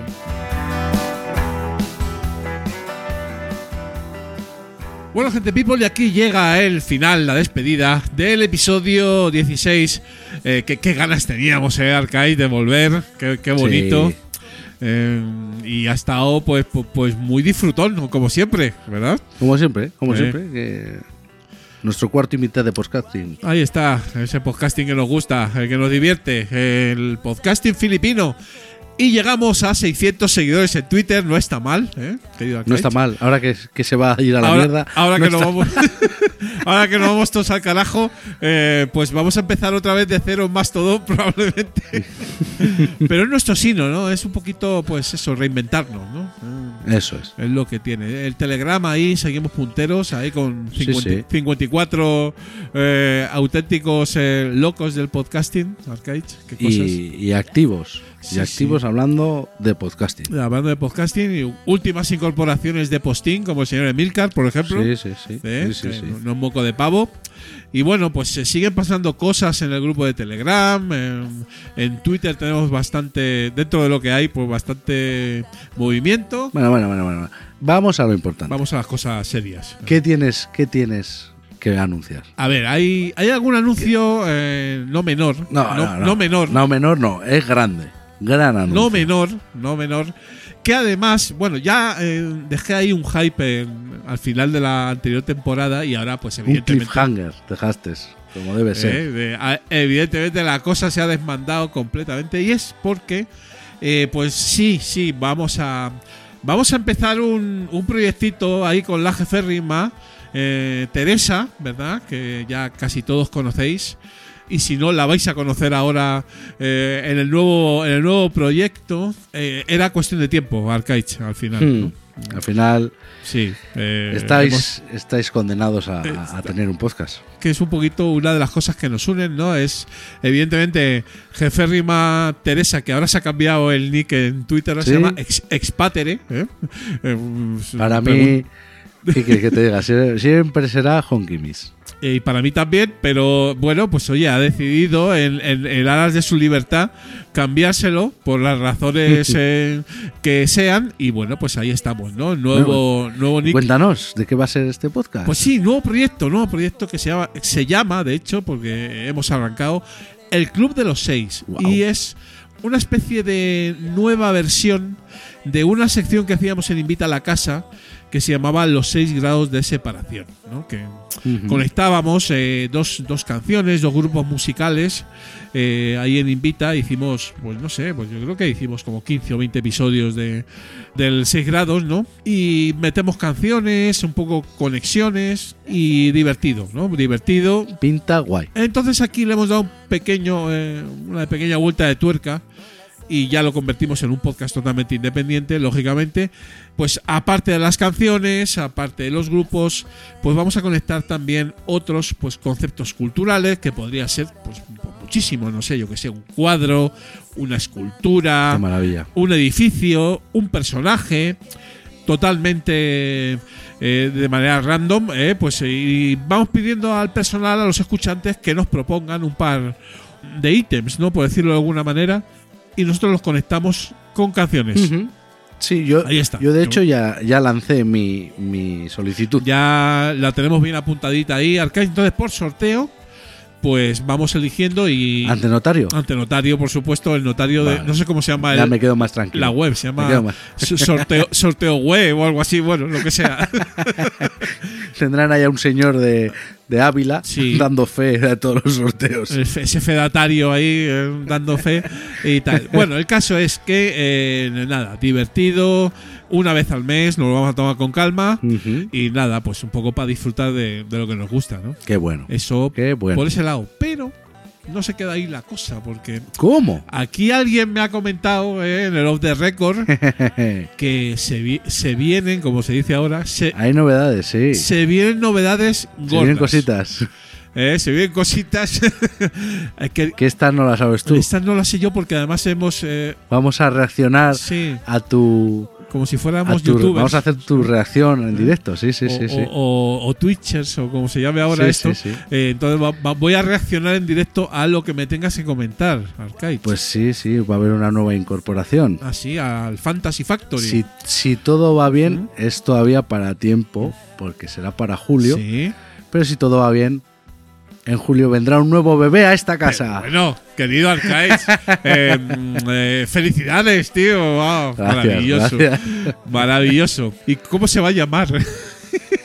Pues todavía no lo sabemos. no está decidido. Pero Ah. no, porque no sabemos si va a ser niño o niña. ya, pero bueno, ya estaréis barruntando ahí algún nombre o eso, ¿no? Sí, sí, algún nombre hay. Los que hacéis los, lo que hacen los padres por ahí, ¿no? Barruntar. No, de hecho, de hecho el de el, eh, si, si es niño lo ha puesto lo ha puesto mi hijo Lucas, así que Bueno, bueno.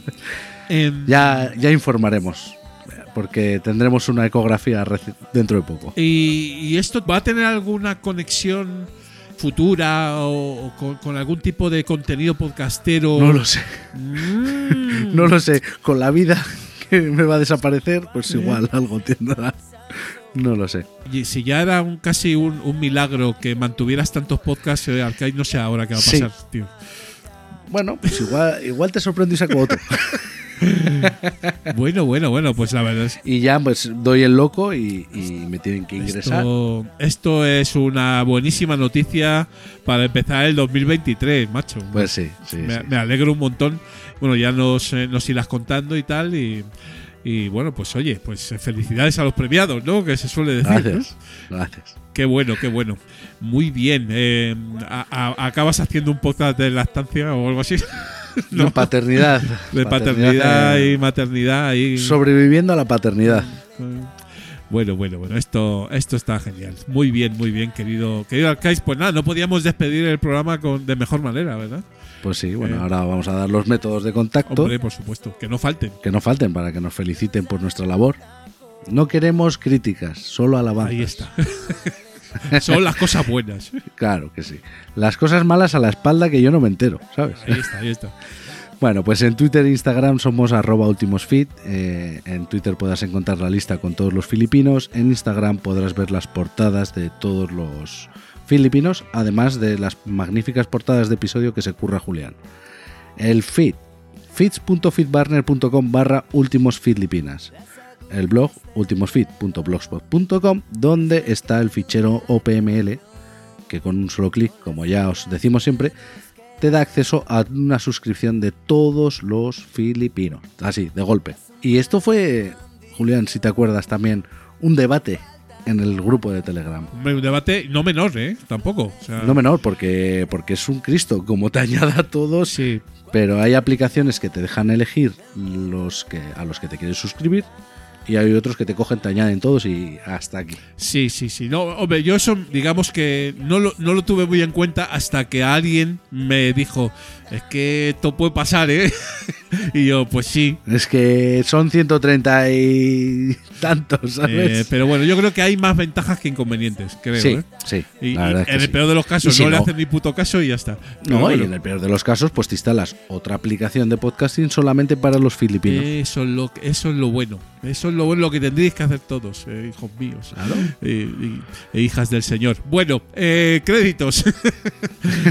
Nuestro, host, nuestro hosting es eh, Red Cycle, que, que diría que diría un tal, o Red Circle, que es un poco lo, que- lo que se dice en Román Paladino. ¿no? Eh, lo- locuciones siguen siendo de la gran Andrea Sisona y la música sigue siendo la de Viejo Den, que es también Creative Commons. Eh, aquí tengo una duda existencial, pero bueno, en fin, eh, no, sé- Dígamelo. no sé si las canciones de Viejo Den, que nosotros eh, em, asumimos que son Creative Commons, porque así lo dice Jamendo, eh, luego a, a lo mejor eh, es que no las han quitado de ahí y ya no tienen.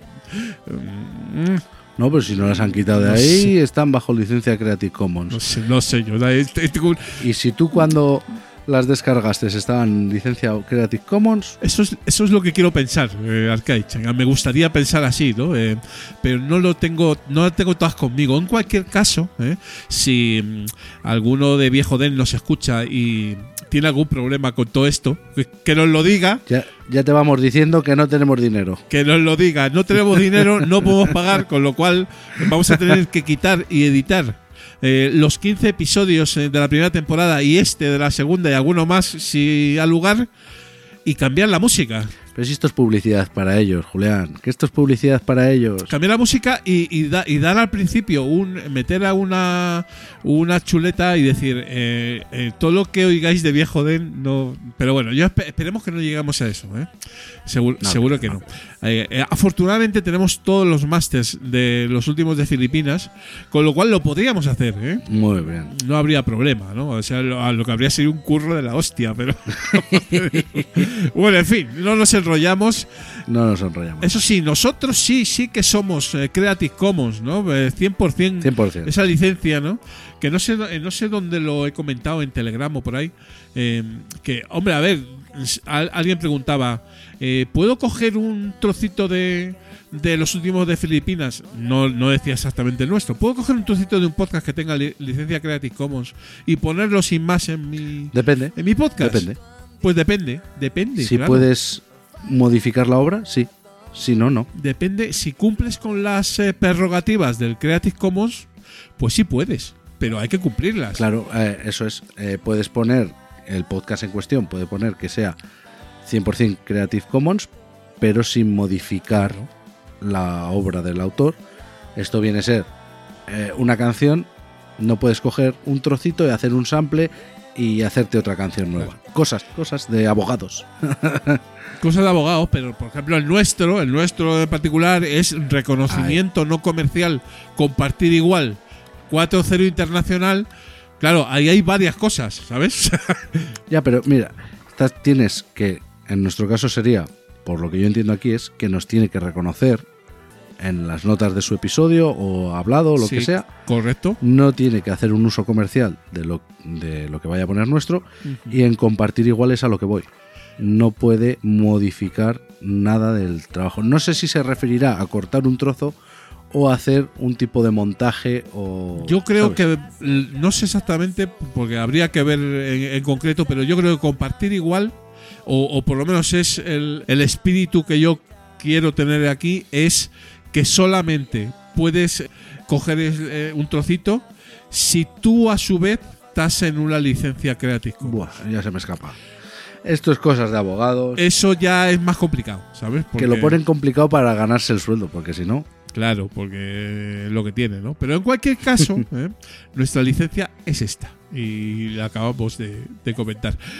Bueno, gente people, pues nada, que nos vamos, que Nos dentro, vamos dentro de 15 días más filipinos, ¿eh? sería ya el episodio 17 segundo de la segunda temporada y que estamos como siempre encantados y felices como una lombriz, ¿eh?